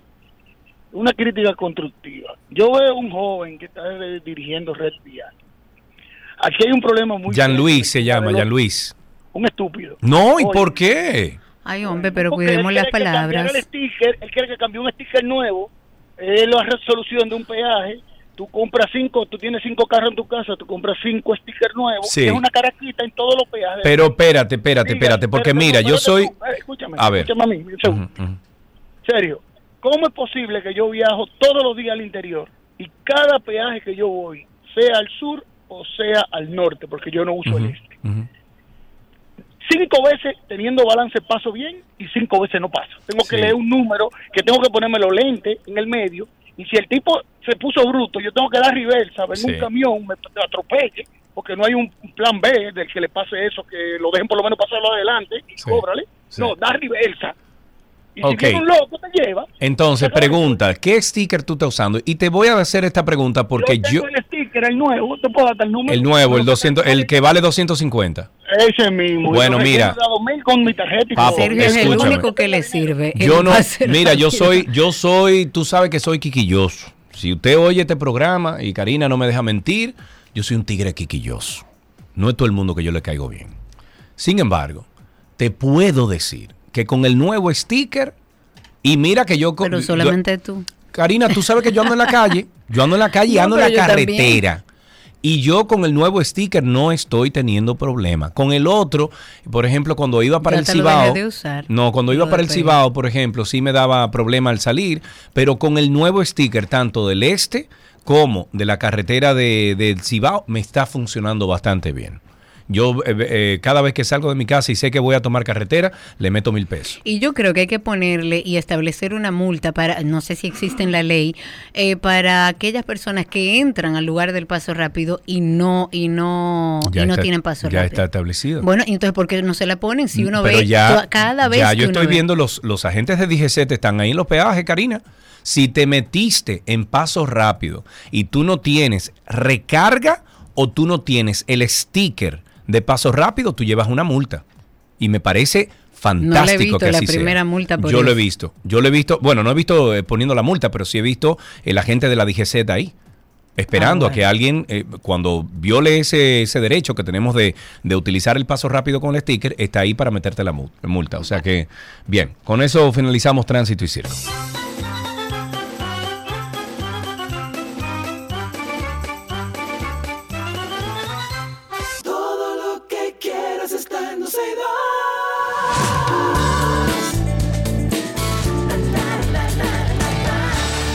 Bien, estas son las noticias del mundo del entretenimiento y esto llega a ustedes gracias a Gator Lit, hidratación profesional para enfrentar tu día. Nos vamos con que los fiscales que investigan el homicidio que en el set de grabación de la película Rust denunciaron que la armera Hannah Gutiérrez podría haber estado resacada al momento de cargar el revólver que mm, de atrezo que acabó con la vida de la directora de fotografía Halina Hutchins. Testigos presentes en el set de grabación, bueno, han contribuido a esta hipótesis con sus testimonios en los que aseguran que la armera, o sea, la, muchacha que estaba eh, manejando las armas, eh, bebía mucho alcohol por las noches durante su estadía ahí en Nuevo México lo que podría haber influido en su estado de, la mañana del 21 de octubre. Gutiérrez Reed y el actor Alec Baldwin fueron los dos acusados del caso, con el caso con este cargo de homicidio involuntario, pero recuerden que a dos meses de iniciado el juicio, en marzo de este año, la Fiscalía de Nuevo México decidió cesar el proceso contra el actor, pero no se manifestaron de la misma manera sobre la armera, o sea, la, la muchacha que estaba encargada de todas las armas y responsable del protocolo de seguridad de la grabación por lo que se espera un veredicto final para saber cómo acabará esta situación. En otra noticia, Madonna se une a un selecto grupo de artistas al entrar al Billboard Hot 100 en cinco décadas distintas con el debut de Popular, su más reciente canción con The Weeknd y el rapero Playboy Carti. Con esta entrada, Madonna ha tenido canciones en el Hot 100 en la década de los 80, de los 90, de los 2000, 2010 y ahora 2020. Esta artista comparte el lugar con Cher como las únicas mujeres con canciones que debutaron en el Hot 100 en cinco décadas diferentes. El historial de Cher en el chart abarca desde los años 60 hasta los años 2000, mientras que el tema popular, es, o sea, el tema nuevo de, de Madonna, debuta en el Hot 100 en el número 43 con 10,1 millones de streamers oficiales, 2 millones de impresiones de audiencia en difusión radial y 4 mil ventas en Estados Unidos en su primera semana. En otro tema, el Banco Central de Suecia estudia un nuevo aumento de tasas de interés y ustedes se preguntan, bueno, pero ¿y cómo tiene esto que ver con entretenimiento? La razón principal a la que se le atribuye esta alza de inflación es a la cantante estadounidense Beyoncé. Y es que según el Banco Central de este país, estoy hablando de, de mm, ¿dónde es? Esto es en Suecia.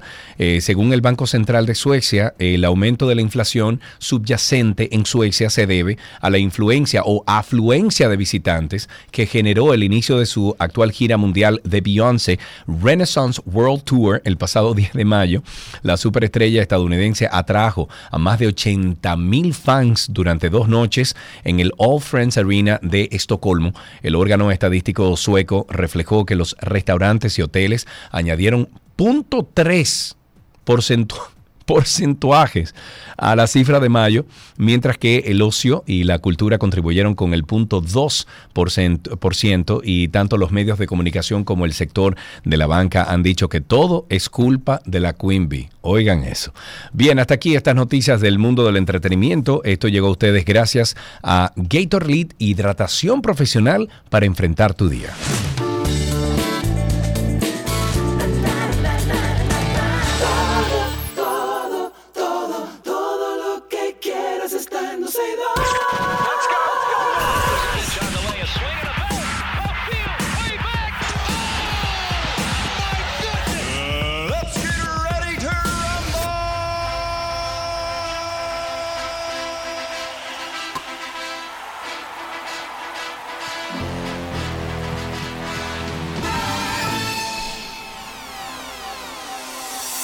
Estas son las noticias del mundo deportivo que llegan a ustedes gracias a Vita Salud, la tienda de las vitaminas y la nutrición deportiva, y gracias a Gatorade, nuevo empaque Gatorade de 500 mililitros.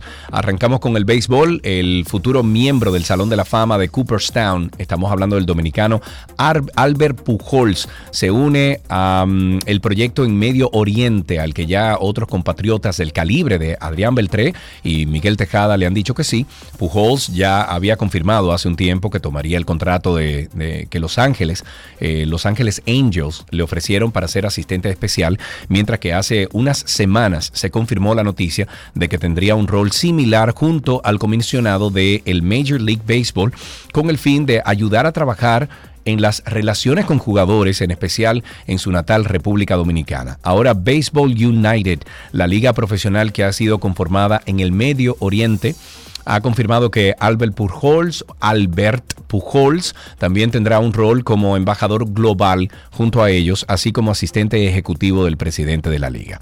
En, atletismo, eh, sobre todo el dominicano, pasa por una insólita crisis, ya que nueve atletas han confirmado la decisión de no ir a los Juegos Centroamericanos y del Caribe que se celebra en El Salvador si su entrenador José Ludwig Rubio no asiste a la justa.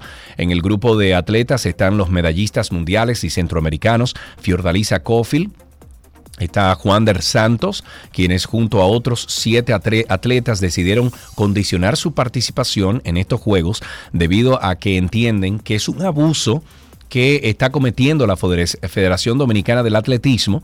José Rubio, quien ha sido entrenador por más de 15 años, entiende que es una retaliación personal y que no es la primera vez que pasa. Rubio cuenta con amplio aval, ya que ha entrenado al medallista olímpico, eh, olímpico Lugalín Santos, además de destacadas figuras del atletismo como Marieli Sánchez, Gustavo Cuesta, entre otros. Los deportistas han dicho que la situación no es la misma cuando los atletas asisten acompañados de las personas que mejor conocen sus fortalezas y debilidades. Eso es una estupidez que no vaya el entrenador, por Dios. Por favor. Entonces mandan un político que no tiene nada que buscar en la comitiva o el hermano de fulano que quiere ir para los juegos, engánchate ahí porque te conseguí un, un pasaje a través del ministerio y no, es una estupidez. En esgrima, una delegación de 13 atletas 13 eh, atletas más bien de las eh, selecciones nacionales de esgrima partieron este martes hacia Lima, Perú, donde participan en el campeonato de mayores de este deporte. El campeonato se celebrará a partir de este jueves 15 con competidores del más alto nivel de decenas de países del continente. Eh, del continente, la delegación cuenta con la participación de dos árbitros dominicanos, algo nunca visto en este tipo de certámenes. Ya para finalizar en boxeo, la estrella de, este deporte, Gervonta Davis, cumplirá el resto de su sentencia por un choque y fuga tras las rejas después de violar las reglas de su arresto domiciliario. Davis fue detenido el pasado jueves y debía cumplir una sentencia de 90 días luego de declararse culpable del mes pasado de cuatro cargos derivados de un accidente en noviembre del 2020 que hirió a cuatro personas, incluida una mujer embarazada. Sin embargo, ignorando las consecuencias, el boxeador se mudó a un hotel de lujo y luego a una nueva casa sin permiso. La jueza eh, apellido Handy, que presidió el caso de Davis, no autorizó ninguna de las dos medidas y como resultado ordenó a Davis que cumpliera el arresto de su condena en la cárcel. Claro, mi hermano, porque si le están dando un chance a usted y usted se va de ahí, ruede durísimo.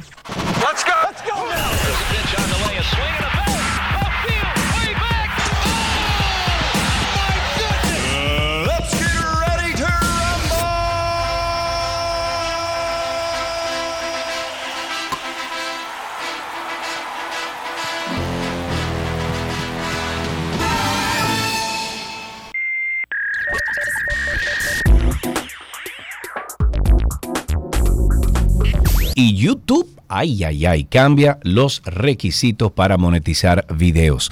Una publicación oficial en la página web de soporte de YouTube asegura que se ha reducido los estándares o se han reducido los estándares para postular y formar parte del programa de socios, de modo que podrán acceder a la monetización de videos, facilitando que incluso creadores de contenidos no muy grandes puedan tener ganancias por su trabajo en la plataforma.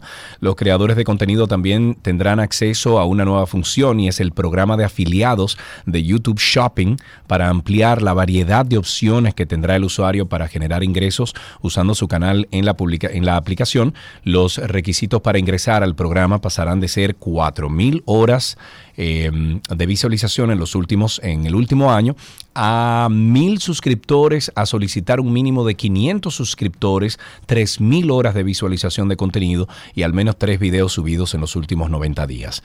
El objetivo de la plataforma de Google es el de ayudar a los creadores de contenido a relacionarse más con su comunidad mientras generan ganancias por hacer contenido y trabajen en la construcción de su canal con más recursos para hacerlos más atractivos. Además, esto puede ayudar a incrementar las ganancias por publicidad de YouTube, pues esta se podrá mostrar en una mayor, que todos lo queremos, cantidad de videos y canales por más pequeños que puedan ser, siempre y cuando completen los requisitos mínimos. Esta nueva forma de acceso a la monetización de YouTube no será de acceso global por el momento, sino que solo se lanzarán en países como Estados Unidos, Reino Unido, Canadá, Taiwán y Corea del Sur. Sin embargo, la publicación señaló que con el paso del tiempo se habilitará esta característica en más países donde el programa de socios esté activo. Hasta aquí, lo mejor de la web en 12 y 2. Thank you.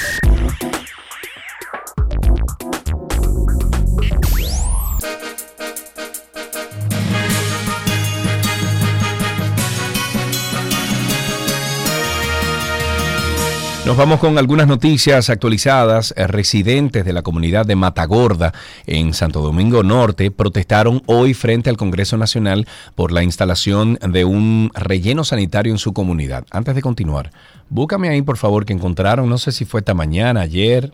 lo, tengo aquí. De, la, el fósil ese. Lo tengo aquí, ok. Eh, tú sabes que yo venía ahora de Samaná, de, de, las terrenas, y estuve buscando dónde en el tramo de la carretera fue que encontraron este fósil y no lo encontré, pero yo estoy loco por ir allá a ver esto. Bueno, pues hablando de Matagorda, ah, hablando en nombre del grupo, el líder comunitario Rubén Almonte catalogó la comunidad de Matagorda como el pulmón de, de, SDN argumentando, ¿qué es SDN? Santo Domingo Norte. Ok, Santo Domingo Norte argumentando que de instalarse el relleno sanitario no harían sino ampliar el vertedero de Duquesa porque terminarían siendo unificados. los protestantes fueron apoyados por legisladores que integran la Comisión de Medio Ambiente, quienes, eh, bueno, dijeron que asumirían el reclamo de esta comunidad. La Cámara de Diputados aprobó en el día de ayer la modificación de la resolución que reconoce a varios dominicanos destacados del exterior para eliminar el nombre de María de los, Ángeles Domínguez, hermana del político Ramfis Trujillo. Luego de no haber alcanzado los votos suficientes, los diputados aprobaron a unanimidad la modificación a la pieza propuesta por el diputado Ramón Ceballos, a pesar de que la resolución para reconocer a María de los Ángeles Domínguez Trujillo junto a otros dominicanos del exterior ya había sido aprobada, el diputado proponente utilizó un artículo extraordinario para volver a discutir el proyecto. El diputado de Ultramar dijo que tanto él como la comisión que estudió los perfiles de las personas a reconocer no tenían conocimiento de que la persona tenía ese lazo sanguíneo con el ex dictador Rafael Leonidas Trujillo. Ahí yo creo que no es que radica el problema. Usted puede ser descendiente de Trujillo, usted puede lo que sea. Ahora, usted le amerita que le, que le pongan a usted o que le pongan el título de eh, dominicano en el extranjero destacado. Eso es otra cosa. Entonces, lo que estaba hablando de, esta, de este fósil, La, la fauna fósil dominicana agrega a su colección una muestra cuyo hallazgo, antes de darse a conocer al público, ya despierta el interés de la comunidad científica internacional. y es que un equipo conformado por paleontólogos y geólogos de República Dominicana, de Estados Unidos, de Francia, de Cuba, oye, manito, y de Puerto Rico, descubrieron en enero de este 2023 la cabeza más completa de un fósil gaviálido encontrado en el Caribe un fósil gaviálido. Este fósil de estos reptiles semiacuáticos de gran tamaño, emparentados con los cocodrilos y caimanes, fue encontrado en uno de los cortes de la autopista del Nordeste, Juan Pablo II, próximo a la comunidad de Gonzalo, en el municipio de Sabana Grande de Boyá, al norte de la provincia de Monteplata. Yo venía esta mañana de las terrenas por esa, por esa vía y yo era buscando por donde fuera para ver si encontraba el campamento, para yo pararme ahí y tirarme una foto por lo menos. Pero bueno, Vámonos con otra noticia. Los efectos del calor no solo están afectando a las personas. La Oficina Nacional de Meteorología, ONAMED, informó hoy a la población que debido a las altas temperaturas que experimenta el país, se pueden sobrecalentar los electrodomésticos y cables eléctricos, por lo que le piden tomar precaución. La ONAMED recomienda también tomar suficiente agua y vestir eh, ropas ligeras de colores claros, ya que se esperan temperaturas de hasta 33 y 35 grados Celsius por lo que se advirtió además eh, no exponerse a los rayos del sol de manera directa entre las 11 de la mañana y las 4 de la tarde. Ya para finalizar, la jueza del cuarto juzgado de la instrucción del Distrito Nacional envió a archivo provisional los expedientes de dos implicados y empresas vinculadas al caso de explotación sexual denominado Operación Catleya. La magistrada Altagracia Ramírez dispuso el cese de las medidas restrictivas contra Angélica Joana Quintero, eh, perdón, Quiterio y Marí Le Neftalí, al igual que para la empresa Condominio Coco Real y Hotel Caribe, esta decisión es la raíz de la solicitud de la Procuraduría Especializada contra el Tráfico Ilícito de Migrantes y Trata de Personas y se ordenó por no tener elementos suficientes por el momento contra las señaladas y el negocio. Voilà, qué rico.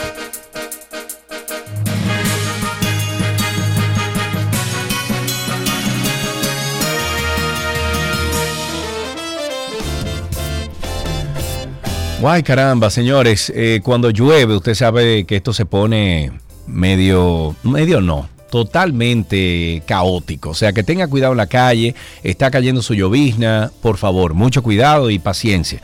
Nos encontramos mañana viernes por aquí a las 12 del mediodía en vivo hasta las 2.30 de la tarde. Si usted quiere escuchar parte del programa que no pudo en el día de hoy, usted puede siempre recurrir a nuestro podcast de arroba 12 y 2. Y también Karina y yo tenemos un proyecto aparte que se llama Karina y Sergio After Dark y tratamos, tratamos ahí temas que tienen que ver con la salud mental.